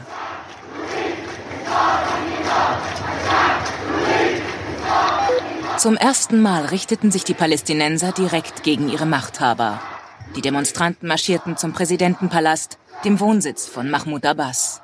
2005 wurde er für vier Jahre gewählt. Seitdem regiert der Präsident der Palästinenserbehörde ununterbrochen. Vor kurzem sagte er die ersten Parlamentswahlen seit 16 Jahren ab. Auch Nizar Banat war ein Kandidat. Sein Tod wirkte wie ein Katalysator. Ich bin hier, um gegen die Palästinenserbehörde zu protestieren, gegen ihre Repressionen und Unterdrückung. Wir gehen auf die Straße, weil sie Nizar Banat getötet haben. Jeder Protest wird niedergeschlagen. An jenem Tag waren keine Ordnungskräfte zu sehen. Mahmoud Abbas hatte die Palästinenserbehörde abgeriegelt und die Mitglieder seiner Fatah stürzten sich auf die Demonstranten. Sie beschlagnahmten ihre Handys und bedrohten sie körperlich, wenn sie Parolen gegen Abbas riefen. Ich sage, was ich denke. Das ist meine Meinung. Einige Demonstranten wurden von Polizisten in Zivil abgeführt, andere von Abbas-Anhängern mit Pfefferspray angegriffen. Das kann doch nicht wahr sein. Sobald wir etwas sagen, hauen Sie uns aufs Maul, nur weil wir den Mund aufmachen. Mit welchem Recht? Sie kritisieren das korrupte Regime. Die Palästinenserbehörde ist der größte Arbeitgeber im Westjordanland. Doch die öffentlichen Stellen gibt es fast nur über Vitamin B. Die Budgetführung ist undurchsichtig. Die Leute sind am Ende. Es wird immer mehr und mehr. Sie kontrollieren uns schon lange. Zum Beispiel die Steuern. Wo landen die eigentlich? Das weiß keiner. Wegen der Korruption haben wir davon nichts. Sehen Sie nur, wie die Straßen aussehen. Sie schachern sich gegenseitig die Projekte zu. Alles in diesem Land gehört Ihnen. Wohin fließt das Geld aus dem Ausland? Sie stecken es in Ihre Geschäfte und wir gehen leer aus. Aber jetzt reicht es. Wir haben die Nase voll. Es muss sich etwas ändern. Doch diesmal gehen wir auf die Straße, weil jemand ermordet wurde. An jenem Tag standen sich zwei Palästinas gegenüber. Die Demonstranten gegen die Korruption und die autoritären Übergriffe ihrer Anführer und die Anhänger von Mahmoud Abbas Fatah. Die warfen den Demonstranten vor, dem Erzfeind Vorschub zu leisten, der in Gaza herrschenden islamistischen Hamas. Wenn die Hamas an die Macht kommt, werdet ihr dafür alle bezahlen. Auch wir verurteilen, was Nizar passiert ist. Auch wir, die Söhne der Fatah, fordern Gerechtigkeit, aber nicht so wie ihr. Ihr beschimpft Mahmoud Abbas und tituliert ihn als Verräter. Das ist eine Schande. Ihr könnt ihn ja kritisieren, wenn ihr ihn so hasst, aber ihn so zu beschimpfen ist eine Schande. Eine Schande. Ich bin Palästinenserin. Die Hamas kann mich mal und die Fatah ebenso. Was ist dein Problem? Was ist dein Problem? Sie töten Nisa in Hebron. Morgen erwischt es mich vielleicht. Und dann jemand anderen. Das kann jedem von uns passieren. Ich glaube, die O-Töne fassen die tiefe politische Krise im Westjordanland schon ganz gut zusammen. Aber anders als der Kommentar sagt, hier stehen sich ja nicht mal nur zwei Palästinas gegenüber, sondern wohl wenigstens vier. Ja, wenn nicht sogar noch mehr. Hamas, Fatah, Anhänger der Gruppen, ihre Gegner, die palästinensische Zivilbevölkerung, die vor allem nach Rechenschaft, Verantwortung und Selbstbestimmung verlangt. Eine Selbstbestimmung, die auch die palästinensische Autonomiebehörde mehr blockiert denn befördert. Ja, auch sie müssen um ihre Macht bangen, sonst könnte man ja auch Wahlen abhalten. Aber das kann man nicht, und die Ursache ist die Struktur der Autonomiebehörde selbst unter Kontrolle der Fatah. Ja, sie ist keine integrative, politisch übergeordnete Institution, sondern ein Machtapparat, der nicht auf Regeln, gar Gewaltenteilung und Kontrolle basiert, sondern Willkür, die die Korruption befördert und damit selbstverständlich Unzufriedenheit unter vielen, die sich nicht vertreten fühlen, was wiederum zu einem gewaltsamen Klammergriff zwingt, um die Partikularinteressen der Fatah allen voran den eigenen Machterhalt und den wirtschaftlichen Profit zu erhalten. Heute demonstriert keiner mehr, doch die Einschüchterungen des Sicherheitsapparats gehen weiter. Sie drohten mir mit Verfolgung und Vergewaltigung, mehrere von ihnen. Noch heute bedrohen sie mich, 40 Tage nach dem Tod von Nisa. Sie bedrohten mich, als ich immer noch verletzt war. Mein Arm war noch verbunden, er war noch nicht ganz verheilt. Sie bedrohten mich also weiter und sagten, dieses Mal haben wir dir den Arm gebrochen, das nächste Mal zertrümmern wir deinen Schädel. Mein Handy haben sie immer noch. Sie geben es mir nicht zurück. Im Gegenteil, sie provozieren mich weiter damit. Sie veröffentlichen private Fotos und Chatverläufe. Doch das war noch nicht alles. Mit einer Sache jagten sie mir so viel Angst ein, dass ich um meine Sicherheit fürchtete. Sie hackten meinen Instagram-Account und veröffentlichten in meinem Namen Insta-Stories, in denen es hieß, ich sei verzweifelt und wolle mich umbringen. Mehrere von ihnen überwachten und filmten mich bei der Schule meiner Kinder an der Uni oder an meinem Arbeitsplatz. Auch heute sind sie unter uns, hier an diesem Ort. Ich erkenne sie wieder. Sie filmen uns gerade. Bevor der Prozess gegen die Mörder begann, bot die Palästinenserbehörde der Familie über Dritte an, sich doch gütlich zu einigen. Für den Banat-Clan wie eine weitere Demütigung. Sie wollen, dass wir schweigen und den Mund halten. Sie würden uns dafür zahlen, was wir wollen, aber das interessiert uns nicht. Sie boten uns noch andere Dinge an, wie hohe Posten und die Übernahme des Lebensunterhalts von Nisas Kindern. Wir wollen das nicht und lehnten all ihre Angebote ab. Wir wollen einen fairen Prozess und kein Geld. Die haben einen Mann getötet. Was denken die denn, wie es weitergeht? Was erwarten die von uns? Dass wir ihr Geld akzeptieren und Nizar vergessen? Wir haben es mit einer Behörde zu tun, die engstirnig und autoritär ist und alles andere als ein Beschützer. Durch die Gewalt und die Willkür hat die Autonomiebehörde auch ihre politische Legitimität verspielt und kann ihre Macht wiederum daher nur durch Willkür und Gewalt erhalten. Und damit fällt wie bei der Hamas auch schon das zentrale Ziel der Fatah und Behörde, aber ja auch vieler Palästinenser selbst hinten runter. Das Narrativ, was dem Weg der Autonomiebehörde ja eigentlich Legitimität verschaffen sollte, nämlich palästinensische Selbstbestimmung über einen eigenen Staat. Hebron war die Hochburg von Nizar Banat. Die Palästinenserbehörde wird dort zunehmend in Frage gestellt. Wegen der Repression, aber vor allem, weil die Menschen sich alleingelassen fühlen angesichts der Gewalt israelischer Siedler. Es offenbart sich dasselbe Dilemma wie schon bei der Hamas. Kooperation mit der Besatzung tut Not, nur so fließt Geld ins Land, verbessert die ökonomische Lage der Menschen im Westjordanland und nicht zuletzt der Behörde und ihrer Führer selbst. Gleichzeitig gibt es wenig Verständnis für diese Kooperation angesichts der alltäglichen Gewalt durch Siedler und die anhaltende Besatzung selbst. Was ist eine Behörde wert, die nicht mal die staatliche Grundversorgung erbringen kann? Sicherheit für Kinder auf dem Schulweg. Muhammad ist 17. Er holt die Kinder aus dem Nachbardorf ab.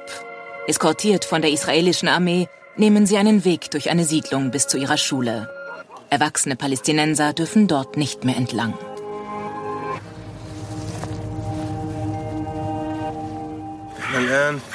Das ist der Weg zum Dorf Tuba. Die Siedler haben ihn gesperrt, weil er zu ihrer Siedlung führt. Ich bin dazu da, um den von der israelischen Armee eskortierten Schülern aus Tuba entgegenzugehen. Wir begleiten die Schüler aus Tuba zur Schule, damit sie dort lernen können.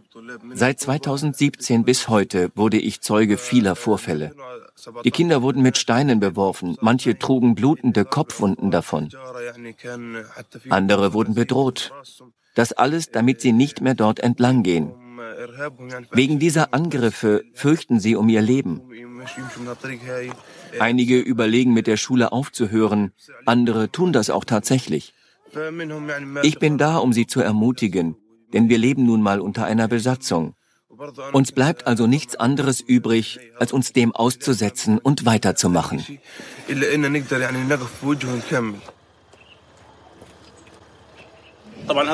Für die Schüler ist das sehr belastend.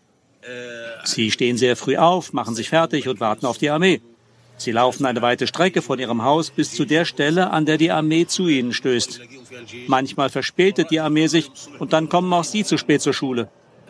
Nach der Schule warten sie wieder auf die Armee und kommen dann völlig erschöpft und hungrig nach Hause. Sie sind deprimiert und unzufrieden. Das merkt man auch an ihren Noten.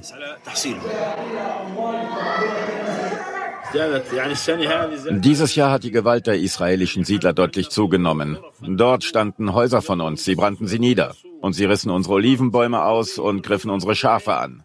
Ich wünschte, die Palästinenserbehörde würde uns wenigstens ihre Unterstützung zeigen.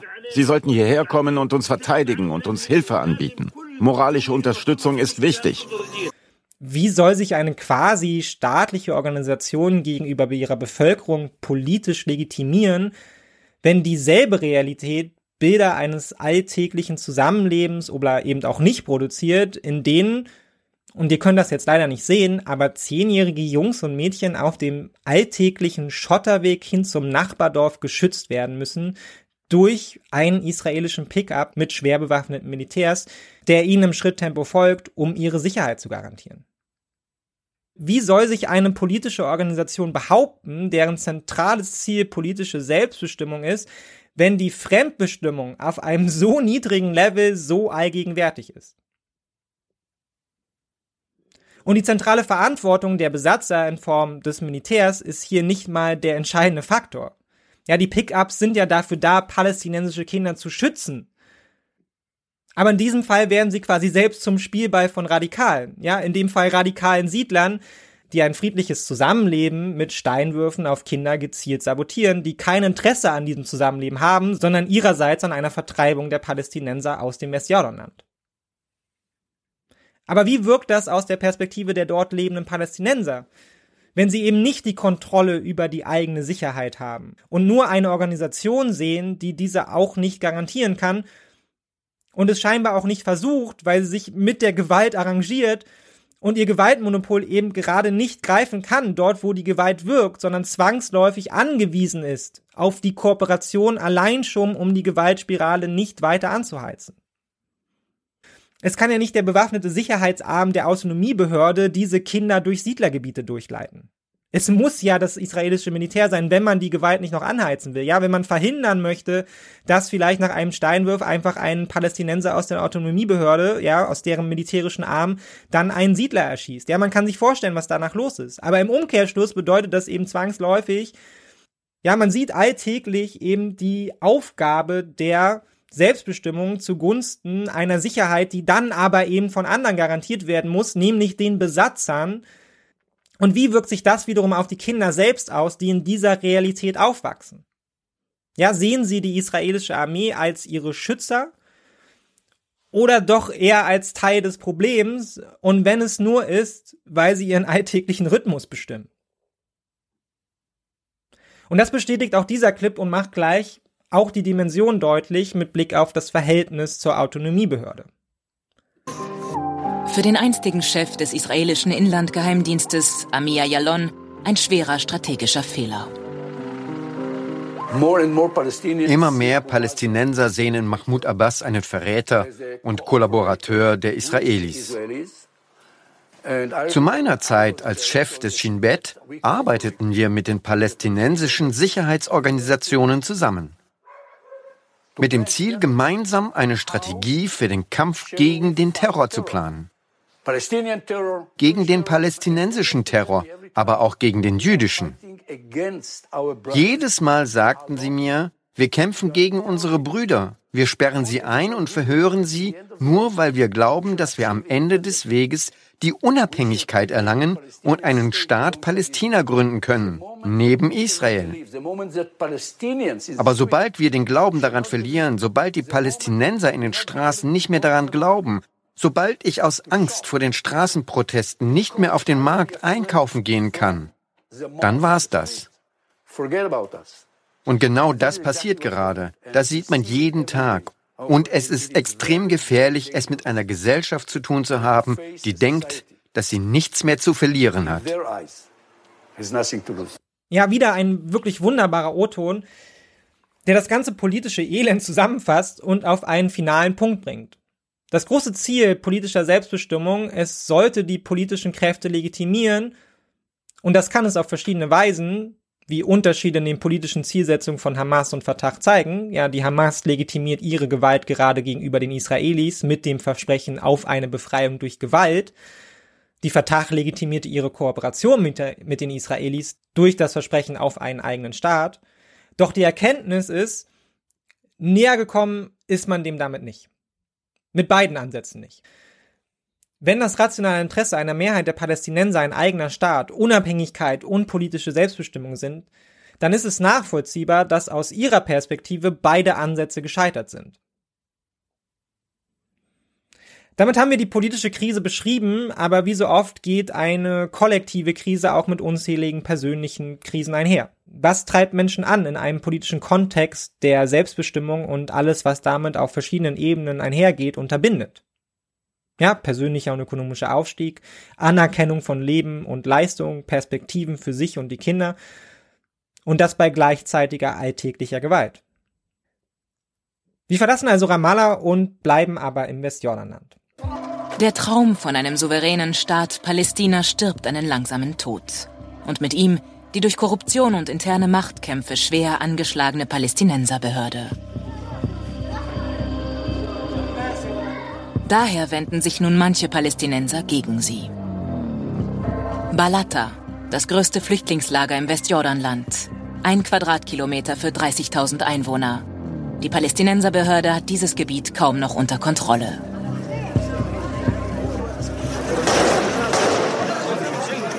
In jener Nacht erwarten sie im Lager einen ehemaligen Bewohner. Nach 17 Jahren Haft in einem israelischen Gefängnis kehrt er nun zurück.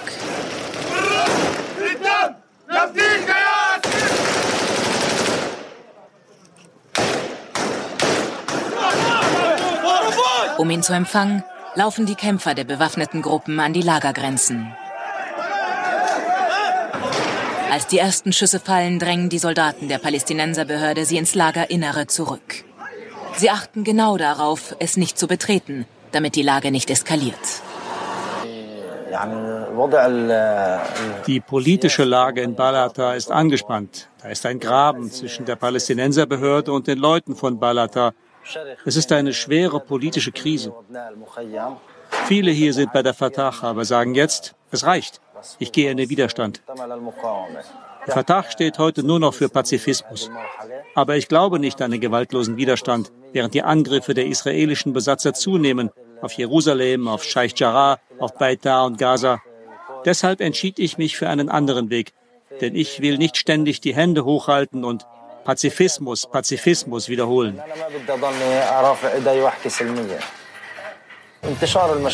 Die Verbreitung von Waffen und die zunehmenden Probleme sorgen für ein sehr schlechtes Verhältnis zu den palästinensischen Sicherheitskräften. Vor allem in den Flüchtlingslagern sind immer mehr Waffen im Umlauf. Nicht zuletzt, weil wir sie jetzt auch selbst bauen.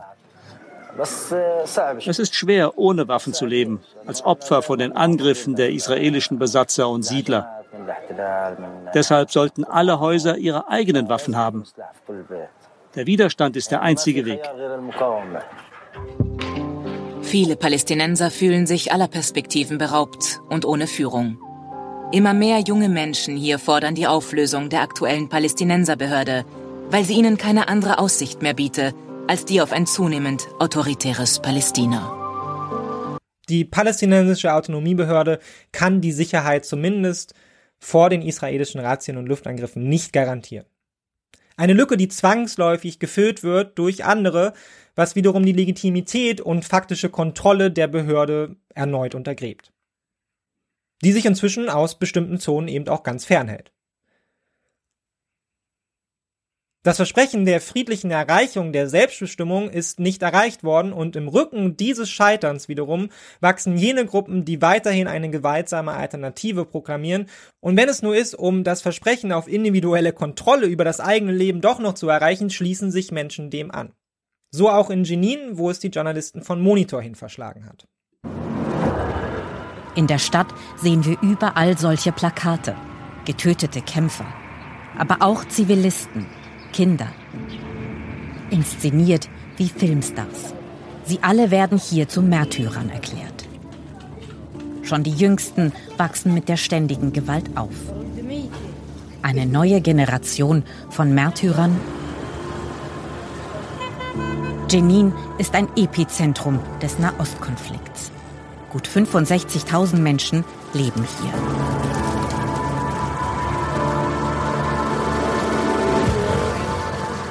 Jenin vor wenigen Wochen. Auch während unserer Dreharbeiten fahren israelische Militärfahrzeuge in die Stadt. Fast in Echtzeit sehen wir Videos von dem Einsatz. Wir hören die Schießereien. Die israelischen Soldaten haben einen Kämpfer verhaftet, erfahren wir. Es soll Verletzte geben. Wir fahren ins Krankenhaus von Jenin. Dort ist einer der Verletzten eingeliefert worden. Roussai Wackett, 14 Jahre alt. Hallo. Wo ist er?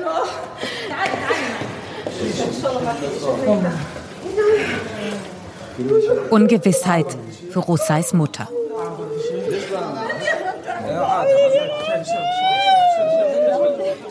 Die Gewalt ist zum Alltag geworden in Jenin. Seit einem Jahr häufen sich hier die Razzien, die Kämpfe, die Opfer. Und immer wieder trifft es Kinder. O-Töne, wie wir sie seit Jahrzehnten nur allzu gut kennen. Islamistische Terroristen, die Angriffe auf Israelis verüben, Razzien des israelischen Militärs auf vermeintliche Terroristen, die ihrerseits das Leben von vielen fordern, hier im Falle eines 14-jährigen Jungen. Politische und ökonomische Perspektivlosigkeit treffen auf alltägliche Gewalt. Jeder, jede unter den Palästinensern kennt jemanden, der dadurch gestorben ist.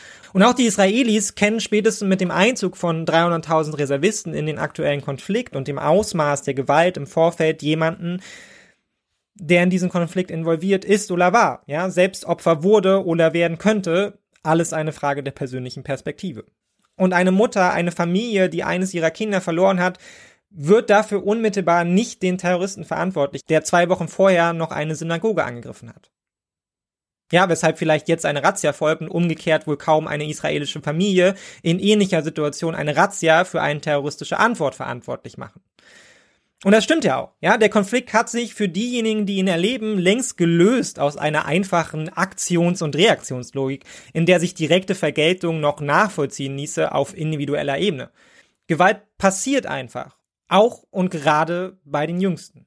Wir fahren an den Ort der israelischen Razzia und treffen zufällig einige Kinder dort.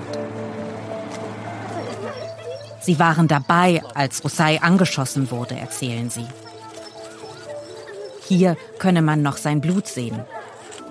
Ich sollte gerade den Müll rausbringen, als alles anfing. Die Israelis standen dort drüben und die bewaffneten Kämpfer haben von da unten auf die Israelis geschossen. Der Junge stand hier. Er hat nur geguckt, sonst nichts. Und dann wurde er getroffen.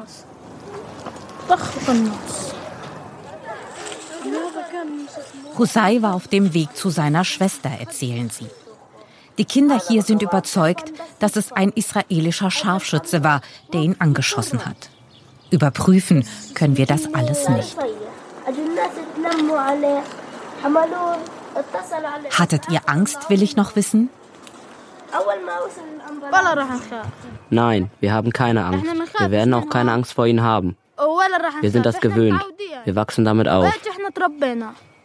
Sieben Kinder im Alter von ja, vielleicht acht bis zwölf Jahren oder so, stehen an dem Ort, wo einer ihrer Freunde erschossen wurde. Als wäre es das Normalste der Welt. Und wie die Tat ihre Wahrnehmung prägt, wird auch schon deutlich. Ja, die Frage stellt sich erneut, was ist die Beziehung zu einem Gegenüber, das du als Individuum vor allem in Form von militärischen Eingriffen begreifst? Ist es überhaupt möglich, dazu eine andere Beziehung aufzubauen, als das eigene Leben an sich schon als Widerstand zu verstehen?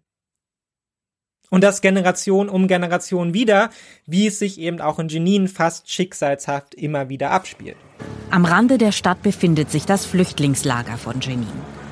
Die Bewohner sind Nachfahren von Palästinensern, die 1948 aus Israel fliehen mussten. Die meisten leben schon ihr ganzes Leben hier. Seit drei Generationen. Fast die Hälfte der Bewohner ist unter 15 Jahre alt. Das Flüchtlingslager gehört zu den ärmsten Orten im Westjordanland. Die Zahl der Arbeitslosen zu den höchsten. Gewalt und Armut. In Jenin treibt das viele junge Männer in die Arme radikaler Milizen. So wie Abdallah. Er hatte sich der sogenannten Jenin Brigade angeschlossen. Vor wenigen Wochen wurde er bei Kämpfen während einer Razzia getötet. Seine Mutter erzählt, an dem Morgen seien Schüsse im Camp gefallen. Er sei aus dem Haus gerannt, um Jenin vor den israelischen Soldaten zu verteidigen, habe er gesagt. Das war das letzte Mal, dass sie ihn lebend gesehen habe. Alhamdulillah.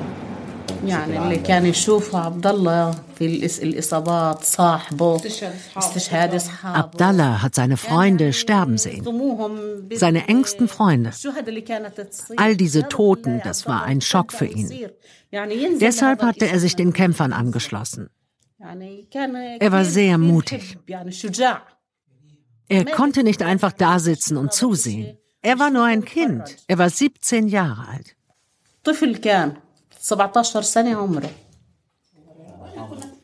Sie trauere um ihren Sohn, erzählt sie uns. Aber sie sei auch stolz auf ihn, darauf, dass er im Kampf gefallen sei.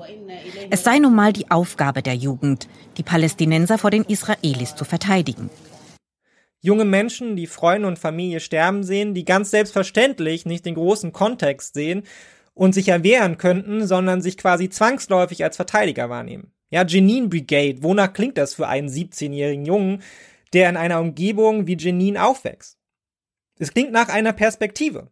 Einer sehr existenziellen Perspektive, keine Frage, aber eben Verantwortung für die eigene Community, persönlicher Kontrollgewinn, Anerkennung, Gemeinschaftsversprechen, Rache, Vergeltung und auch vielleicht ein wenig Resthoffnung auf Selbstbestimmung, zumindest im Rahmen der Ideologie.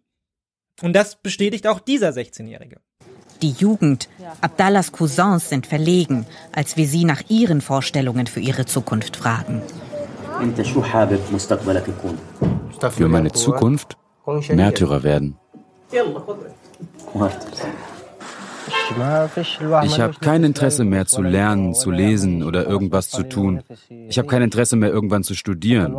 Ich habe kein Interesse mehr am Leben. Kein Interesse am Leben mit 17. Ala sei der beste Schüler in seiner Klasse, sagen seine Freunde. Doch mit guten Noten könne man Palästina eben nicht befreien. Wir müssen hier an der Stelle einmal klarstellen, ökonomische Perspektivlosigkeit Trauma und Gewalterfahrungen machen aus einem Individuum nicht zwangsläufig selbst einen Gewalttäter. Es mag intuitiv logisch wirken, die Realität und Studienlage bestätigen das allerdings nicht. Bei weitem nicht jede soziale Gruppe, die von Armut oder Ausbeutung betroffen ist, reproduziert auch Gewalt. Manchmal können die Effekte sogar gegenteilig sein in dem Kollektive und Individuen von ihren Lebensumständen effektiv gebrochen werden durch Überwachung, Repression etc., da ist dann gar nichts mehr mit Widerstand, so aussichtslos erscheint die Lage. Ja, wir haben ähnliches hier schon mal angerissen mit Blick auf internationale Fluchtbewegungen und deren Steuerung oder auch Fluchtursachenbekämpfung. Nur weil ich arm bin, heißt das noch lange nicht, dass es mich woanders hinzieht, erst recht nicht tausende Kilometer entfernt, ebenso wenig wie zur Gewalt, sondern das hängt zumindest ebenso stark mit einer Vielzahl individueller Faktoren zusammen. Ja, fliehen wohin? Wen kann ich mitnehmen? Was kann ich mitnehmen oder auch nicht? Ist das körperlich leistbar und was ist die individuelle Risikoabwägung, die damit einhergeht? Und mit Blick auf die ökonomische Existenz wirkt das ebenso auch in Gaza und im Westjordanland. Ja, es sind ja nicht zwei Millionen Menschen aus Gaza, die gewaltsam nach Israel eingedrungen wären, sondern etwas über 1000. Und auch die Hamas verfügt nicht über hunderttausende Kämpfer, sondern irgendwas 10.000, 20.000, 30.000, man weiß es nicht so genau. Aber, und das macht der Junge hier sehr deutlich, eine Gesamtsituation, in der politische und ökonomische Selbstbestimmung auf individueller Ebene nicht möglich ist, liefert radikalen Ideologien einen fruchtbaren Boden, wenn sie genau das versprechen. Und dafür sind gerade junge Menschen und besonders junge Männer als extrem dynamische Gesellschaftsgruppe besonders anfällig. Nicht zuletzt, wenn damit Anerkennung innerhalb einer Gruppe einhergeht. Und man muss das nicht verklären. In der Regel sind es individuelle Motive, die den Weg in die Gewalt begründen, und manch einer mag seine Waffe aus Gründen des Widerstands ergreifen und weil er seine Familie schützen will, aber manch anderer ergreift damit auch oder vielleicht auch zuallererst das Geschäft des Gewaltunternehmers.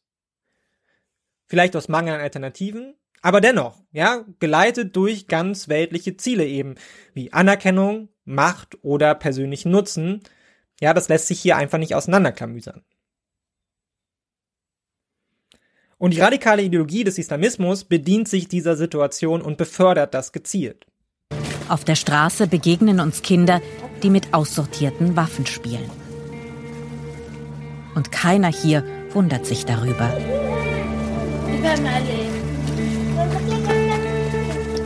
Es heißt, fast jeder in Jenin habe ein Familienmitglied während einer israelischen Militäroperation verloren. Jeder Getötete wird zum Märtyrer erklärt. Ihre Bilder sehen wir überall. Und so ist Jenin für die einen zum Symbol für Widerstand geworden, für die anderen zum Symbol für Terror. Wieder einige dieser Bilder, die ihr nicht sehen könnt, aber die Straßen sind wirklich gepflastert mit Plakaten von Jungen im Alter von vielleicht 12 bis 19 Jahren, ja, Waffen in Händen, gefeiert als Märtyrer, aber eben doch alle tot. Ja, das ist das allgegenwärtige Bild. Alle in der Stadt blicken im wahrsten Sinne des Wortes zu ihnen auf, als Helden gefeiert, für ihren Widerstand und für die palästinensische Sache gefallen. Und auch die anderen Kinder und jungen Männer sehen das jeden Tag. Ja, wie Popstars blicken sie runter, versprechen Anerkennung durch Aufopferungsbereitschaft in einer Umgebung, die sonst vor allem von der persönlichen Aussichtslosigkeit geprägt ist. Das wirkt verlockend und das ist gerade für Kinder, die ja ganz natürlich nach ihrem Stand in der Gesellschaft suchen, noch weniger erfahren haben, außer in diesem Fall natürlich Gewalt, prägend mit Blick auf die eigene Wertewahrnehmung. Und das wird im Sinne radikaler Gruppen ganz gezielt ausgenutzt. Über eben solche Plakate. Radikale Gruppen wie die Jenin Brigade oder auch die Hamas vereinnahmen mit ihren Parolen nicht nur das Narrativ der palästinensischen Selbstbestimmung und legen es als gewaltvollen Terror aus, sie besetzen auch den öffentlichen Raum und die Zivilgesellschaft selbst über Waffengewalt, aber auch durch die Instrumentalisierung der Opfer der Gewaltspirale. Wie auch in dem Fall des Jungen, der am Anfang des Berichts getötet wurde. Auch hier schlägt Trauer in Wut um. Die Angehörigen tragen die Leiche des Jungen durch die Straßen.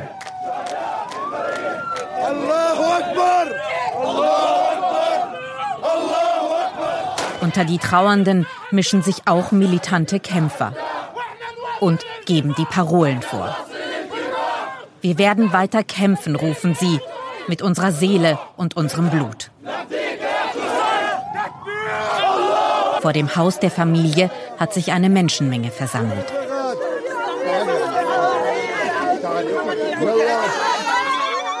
Jeder Tod ein neues Trauma. Vor ein paar Stunden war Hussein noch ein Kind. Jetzt ist er ein Märtyrer und andere Kinder halten sein frisch gedrucktes Bild in den Händen.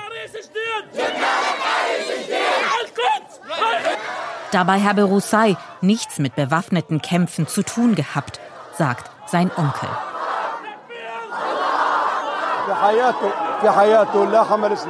Der Junge hatte noch nie eine Waffe in der Hand. Er war einfach nur auf dem Weg zu seiner Schwester. Aber wir sind an diese Dinge gewöhnt. Wir alle kennen sie. Die getöteten Kinder, die Rufe nach Rache und Vergeltung, die ewige Spirale von Gewalt und Gegengewalt. Selbst wenn sie wollten, Familien und Angehörige können sich der Instrumentalisierung nicht entziehen. Ja, schon Stunden nach seinem Tod wird auch dieser 14-jährige Junge zum Märtyrer erklärt und sein Plakat an Hauswände geklebt und den Trauernden in die Hände gedrückt. Und überall Kinder. Ja, man muss es nochmal betonen. Fast die Hälfte der Menschen in Gaza, wie auch in Jenin, sind unter 15 Jahre alt. Wenn man also die Bilder sieht vom Trauermarsch, dann sieht man eben auch vor allem Kinder. Kinder, die Trauer intuitiv annehmen und zwangsläufig auch die Narrative übernehmen. Sie wachsen damit auf. Wie sollen sie sich dem entziehen? Und wie sollen Alternativen aussehen in einer Umgebung, in der der eigene Bruder, Vater, Freund entweder als gefeierter Märtyrer stirbt oder aber in den organisatorischen Strukturen aufsteigt und sich damit in einem Raum der allgemeinen ökonomischen und persönlichen Perspektivlosigkeit Anerkennung und Respekt erarbeitet? Für die Jungen auf der Straße, die schon mit der Waffe in der Hand aufwachsen und spielen, sind die Kämpfer Teil der eigenen Familie, Teil der Community. Sie sind großer Bruder, Heldenfigur, Respektsperson und radikaler Prediger zugleich. Ganz selbstverständlich blicken sie zu ihnen auf, orientieren sich an ihren Parolen, ihrem Verhalten, Ja, und viele der jungen Männer werden vermutlich bei dem Versuch sterben, sich den Razzien entgegenzustellen, aber andere werden es auch nach Israel schaffen. Während wir gerade in Jenin sind, erreichen uns diese Bilder. In Jerusalem hat ein palästinensischer Attentäter ein Auto in eine Bushaltestelle gesteuert. Drei Israelis wurden getötet. Zwei von ihnen waren Kinder sechs und acht Jahre alt, zwei Brüder. Der Attentäter wird wenig später erschossen. Bomben legen oder mit Autos Passanten überfahren, mit dem Ausblick, dann zumindest im Tod auch gefeiert zu werden und einen Beitrag geleistet zu haben. Eine Spirale, die von den radikalen Führern bewusst nicht nur in Kauf genommen wird, sondern gezielt befördert wird. Entmenschlichung lässt sich trainieren. Als Ausgangspunkt dient in der Regel persönliche Gewalterfahrung, gefolgt von historischer Aufladung und Indoktrinierung. Um Unmenschliches zu tun, darf man das Gegenüber nicht mehr als Menschen wahrnehmen. Es geht also weniger darum, sich selbst zu erniedrigen und die eigene Unmenschlichkeit zu formen, sondern vielmehr darum, den Blick auf die Menschlichkeit des Gegenübers zu verstellen. Und aus der Geschichte wissen wir, dass das auch ein ganzes Kollektiv ergreifen kann. Vorbereitet durch entsprechende Propaganda, die das Gegenüber als vermeintlich tierisch und damit menschlichem Leben untergeordnet charakterisiert. Denn wie wir eingangs besprochen haben, konfrontiert mit der vermeintlichen Unmenschlichkeit liegt der Rückgriff nahe, das Gegenüber eben nicht mehr als Menschen wahrzunehmen. Ja, wir haben die Spirale der Gewalt und Gegengewalt heute mehrfach thematisiert. Schließlich steht sie im Mittelpunkt der Verhärtung des Konflikts und macht Antworten schwierig. Jeder gute Wille von beiden Seiten wird seit 50 Jahren schnell wieder weggewischt durch einen weiteren Gewaltakt. Ja, das Paradox, dass Gewalt zwangsläufig mehr Gewalt hervorbringt, das ist längst allen bewusst. Aber sich daraus zu lösen, erscheint kaum möglich, wie auch dieser junge israelische Soldat berichtet. Ich frage den israelischen Militärsprecher, ob nicht jeder Tod eines Zivilisten dazu führt, dass noch mehr junge Menschen zu Kämpfern werden. Ob das nicht paradox sei.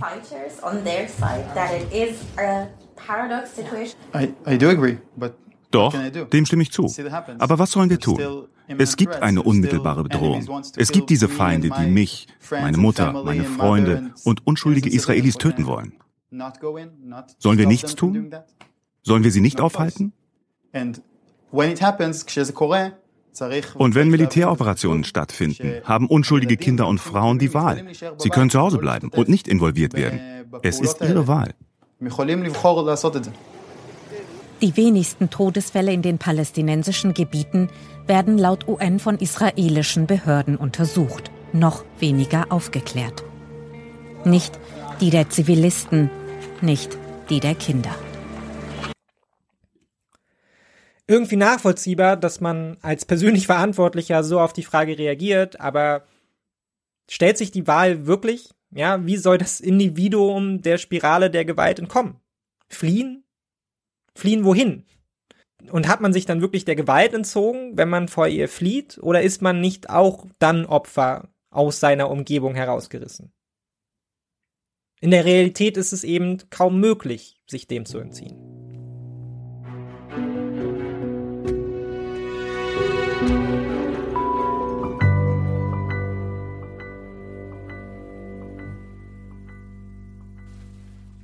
Wir haben jetzt sehr viel über die politische und gesellschaftliche Lage der Palästinenser gesprochen, aber ich hoffe, es ist klar, dass wir das nicht getan haben, um das Leid der einen mit dem der anderen aufzuwiegen, sondern um eine fatale politische Gesamtsituation zu beschreiben, vor allem die tiefe politische Krise im israelischen Miteinander aufzuzeigen.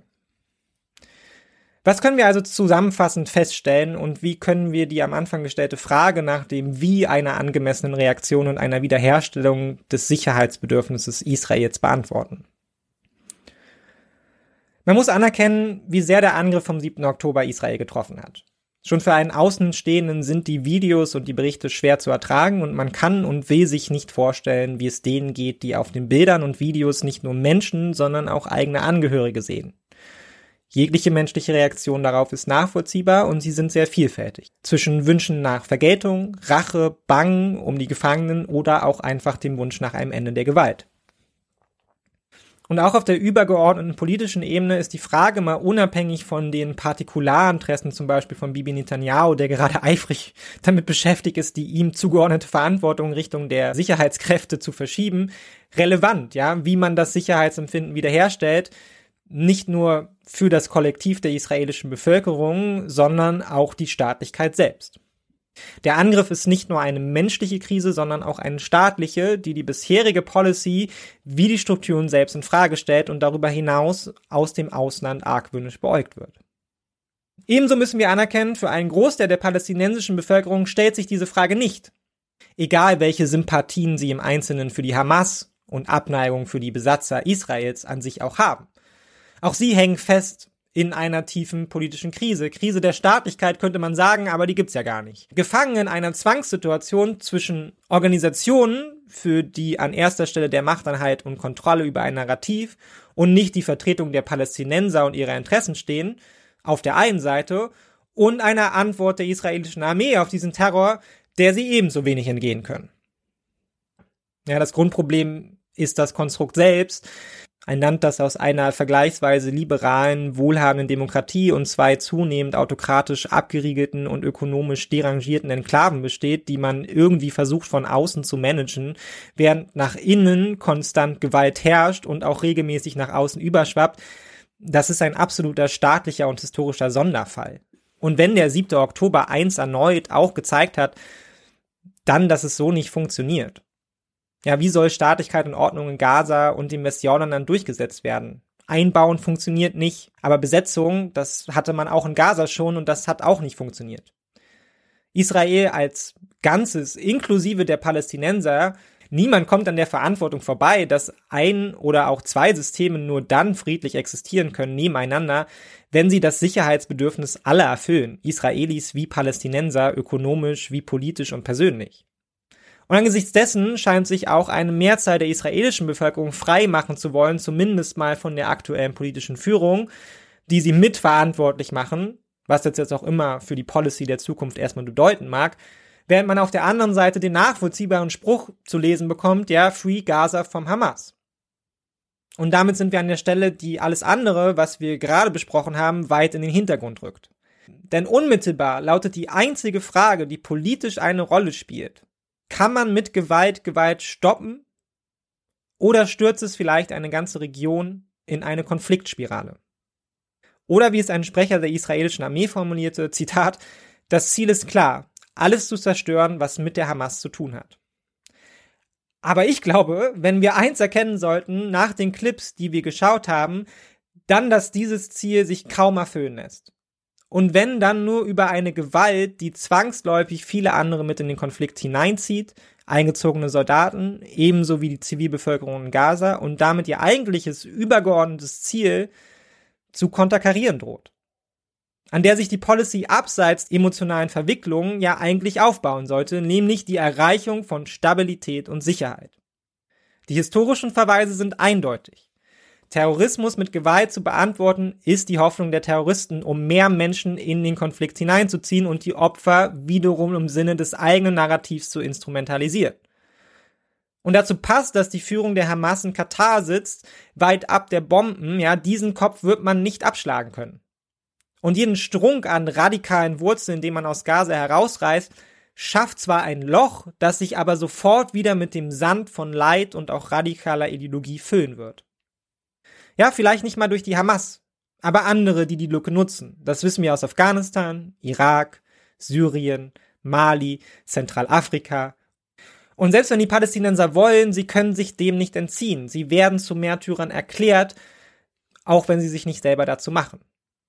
Und auch das muss man anerkennen, sie teilen das Selbstverständnis der israelischen Selbstverteidigung nicht. Aus ihrer Perspektive, ausgehend von ihren rationalen Interessen, sehen sie den Gegner zuallererst in der Besatzung und den Bomben Israels, ebenso wie viele andere Menschen in der arabischen Welt, und man wird sie nicht vom Gegenteil überzeugen können.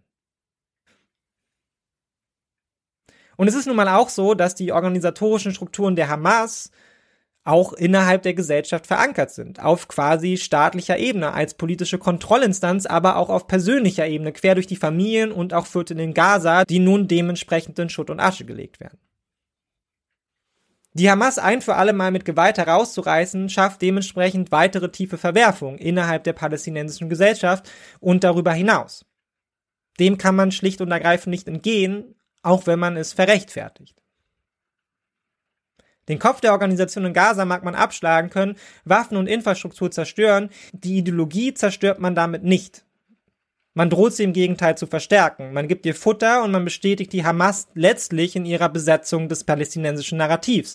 Frieden, den kann es nicht geben. Und die sich selbst bestätigende und reproduzierende Gewaltspirale verhindert die eigene Bedeutungslosigkeit. Die politische Marginalisierung unterhält Gewalt selbst als zentrales Gut. Das ist die Falle des Terrorismus, über die wir eingangs gesprochen haben. Und der sich kaum einer der Akteure entziehen kann. Weder die israelische Regierung noch die Palästinenser. Israel ist ein souveräner Staat. Und er wird als solcher agieren, gerade um dem Misstrauen und das Sicherheitsempfinden entgegenzutreten. Ebenso aber bedingt das zwangsläufig mit offenen Augen in die Falle hineinzulaufen. Der 7. Oktober war eine Zäsur und es wird eine politische Zäsur folgen. Die israelische Policy Schutz durch Abschreckung, durch Blockade, durch militärische Operationen, Wälle, Türme und Grenzposten, sie ist gescheitert. Das Versagen ist schon passiert, aber diese Erkenntnis bringt die Toten nicht zurück. Ja, sie bietet keine Befriedigung, weder des Sicherheitsempfindens noch der Frage nach Verantwortlichkeit, Rechenschaft und Vergeltung.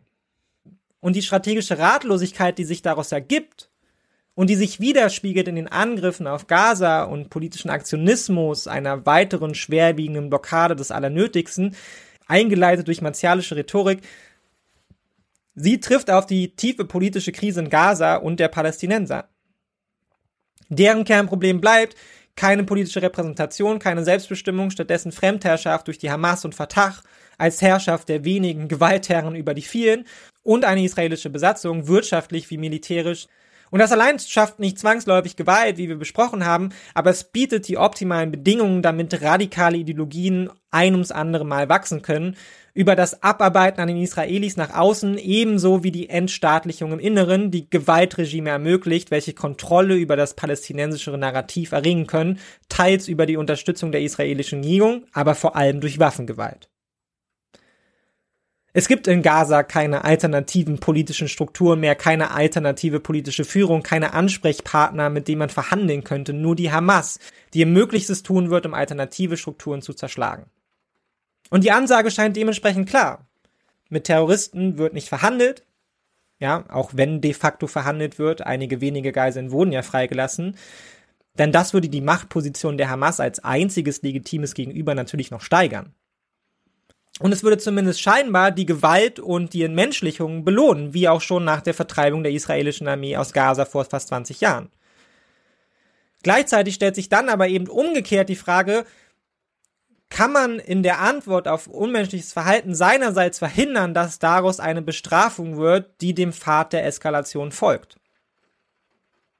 Und angesichts dieser Ausgangslage ist die Ratlosigkeit irgendwie nachvollziehbar, ja, die Hamas wird diesen Konflikt nicht beenden, indem sie sich oder die Geiseln einfach aufgibt. Ja, lieber schaut sie dabei zu, wie die Palästinenser verheizt werden. Aber, und das ist das einzige große Aber heute, es geht am Ende im Big Picture auch für die israelische Regierung und für die zuallererst um nichts weniger als die Existenz Israels als oberstem rationalen Interesse.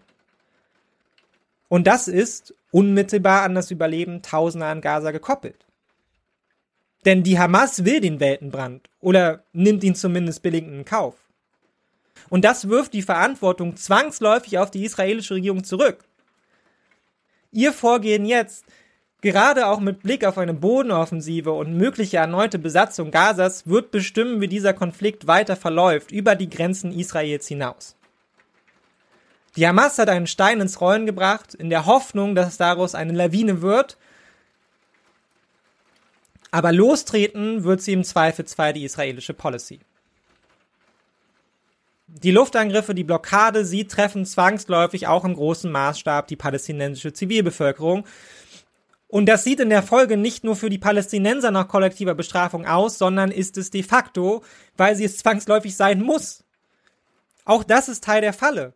Ja, vor ein paar Tagen kursierten Videos eines Krankenhauses auf Twitter, darunter eine ausgetunnelte Basis der Hamas, ja, ein Waffenhort. Und viele stellten die Frage, na gut, was, was soll man jetzt anderes tun? Ja, die Hamas vernichten heißt, dieses Nest auszuheben.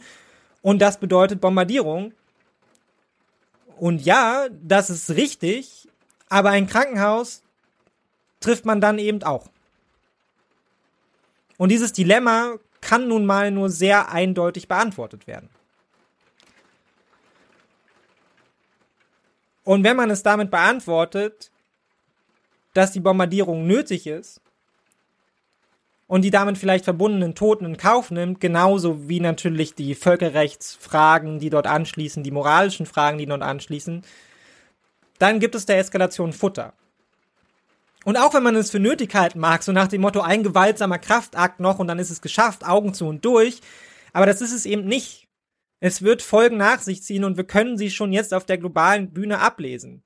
Ob wir wollen oder nicht, die Angriffe auf Gaza sind der Horror für die israelische Öffentlichkeitsarbeit in der ganzen Region. Politische Arbeit der letzten 20 Jahre könnte in Flammen aufgehen und die Amerikaner verlegen auch nicht einfach mal so ganze Flottenverbände.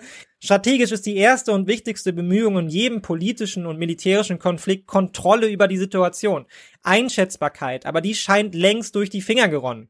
Die Bilder finden ihren Weg zu den einen wie den anderen. Auch das ist die Dynamik des Krieges. Er entzieht sich der Kontrolle. Der Nebel des Krieges legt sich über die Zonen im Bombenhagel, ebenso wie die Orte der Hamas-Massaker und im Dunkeln reproduziert sich der Krieg selbst.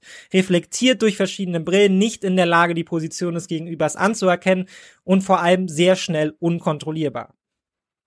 Und ich hoffe sehr, die israelische Policy bindet das in ihrer Erwägung mit ein ich kann das Dilemma Israel, ja, Stärke versus Sicherheit, Gewalt versus Kontrolle nachvollziehen. Aber zumindest in meinem ganz subjektiven Empfinden sehe ich bisher wenig, was mir den Eindruck macht, die Policy zugegeben auch im Angesicht der anderen Akteure, man muss seine strategische Überlegung ja mit der Realität abgleichen, kommen dem Ziel der Wiederherstellung von Sicherheit groß näher. Ja, wir können ja mal ein paar der Faktoren kurz durchgehen. Ein Großteil der Geiseln ist weiter in Gefangenschaft. Der Süden Gazas ist mit einem bisher ungesehenen Maß an Feuerkraft zerstört worden. Ja, man spricht, glaube ich, inzwischen von 12.000, 13.000 Tonnen Bomben, die abgeworfen wurden. Aber es fliegen eben auch weiter täglich auch viele Raketen nach Israel. Hamas und ihre Anhänger agieren also weiterhin. Währenddessen steigen die Zahlen der toten Palästinenser aus der Zivilbevölkerung rapide. Auskünfte über die getöteten Führer der Hamas sind vage, die in Katar sitzen fest im Sattel und feuern ihre Kämpfer von außen an. Die Blockade bedroht unmittelbar das Überleben von zwei Millionen Menschen, darunter auch vielen, die als Hilfskräfte im Einsatz sind. Im Westjordanland kommt es vermehrt zu unkontrollierter Gewalt auf Palästinenser. Die Lage an Israels Grenzen ist angespannt. Einige arabische Staaten, zu denen Israel eigentlich zumindest mal gute wirtschaftliche Beziehungen hat, positionieren sich gegen sie. Die Beziehungen innerhalb der globalen Ordnung verschlechtern sich auf breiter Front davon. Die israelische Wirtschaft bricht ein und unzählige, wirklich unzählige wahre und nicht wahre Nachrichten verlassen das Krisengebiet und treffen in aller Welt auf eine ungeahnt involvierte Weltgemeinschaft. Und die ist nicht irrelevant, weil die wählt zum Beispiel, ja, sowas wie amerikanische Präsidenten. Und der ausgegebene weitere Plan der israelischen Regierung im Angesicht dieser Verwerfung ist eine Bodenoffensive, gefolgt von der Einrichtung eines Sicherheitskorridors, eine Besatzung mit Zitat keiner Verantwortungsübernahme gegenüber den Palästinensern. Und ganz egal, wie man diesen Konflikt bewerten mag, ich sehe da irgendwie gerade wenig Kontrolle. Erneut stellt sich vielmehr das Verhältnis des Westens und seiner Partner zur selbstgeschaffenen internationalen Ordnung und den damit verbundenen Institutionen in Frage. Auch sie lockt der terroristische Angriff in eine Falle zwischen Solidarität und Beharren auf Völkerrecht und internationaler Ordnung. Es ist ein unglaublicher Kraftakt, dem wir uns alle, glaube ich, kaum vorstellen können, dass dieser Konflikt sich nicht ausweitet.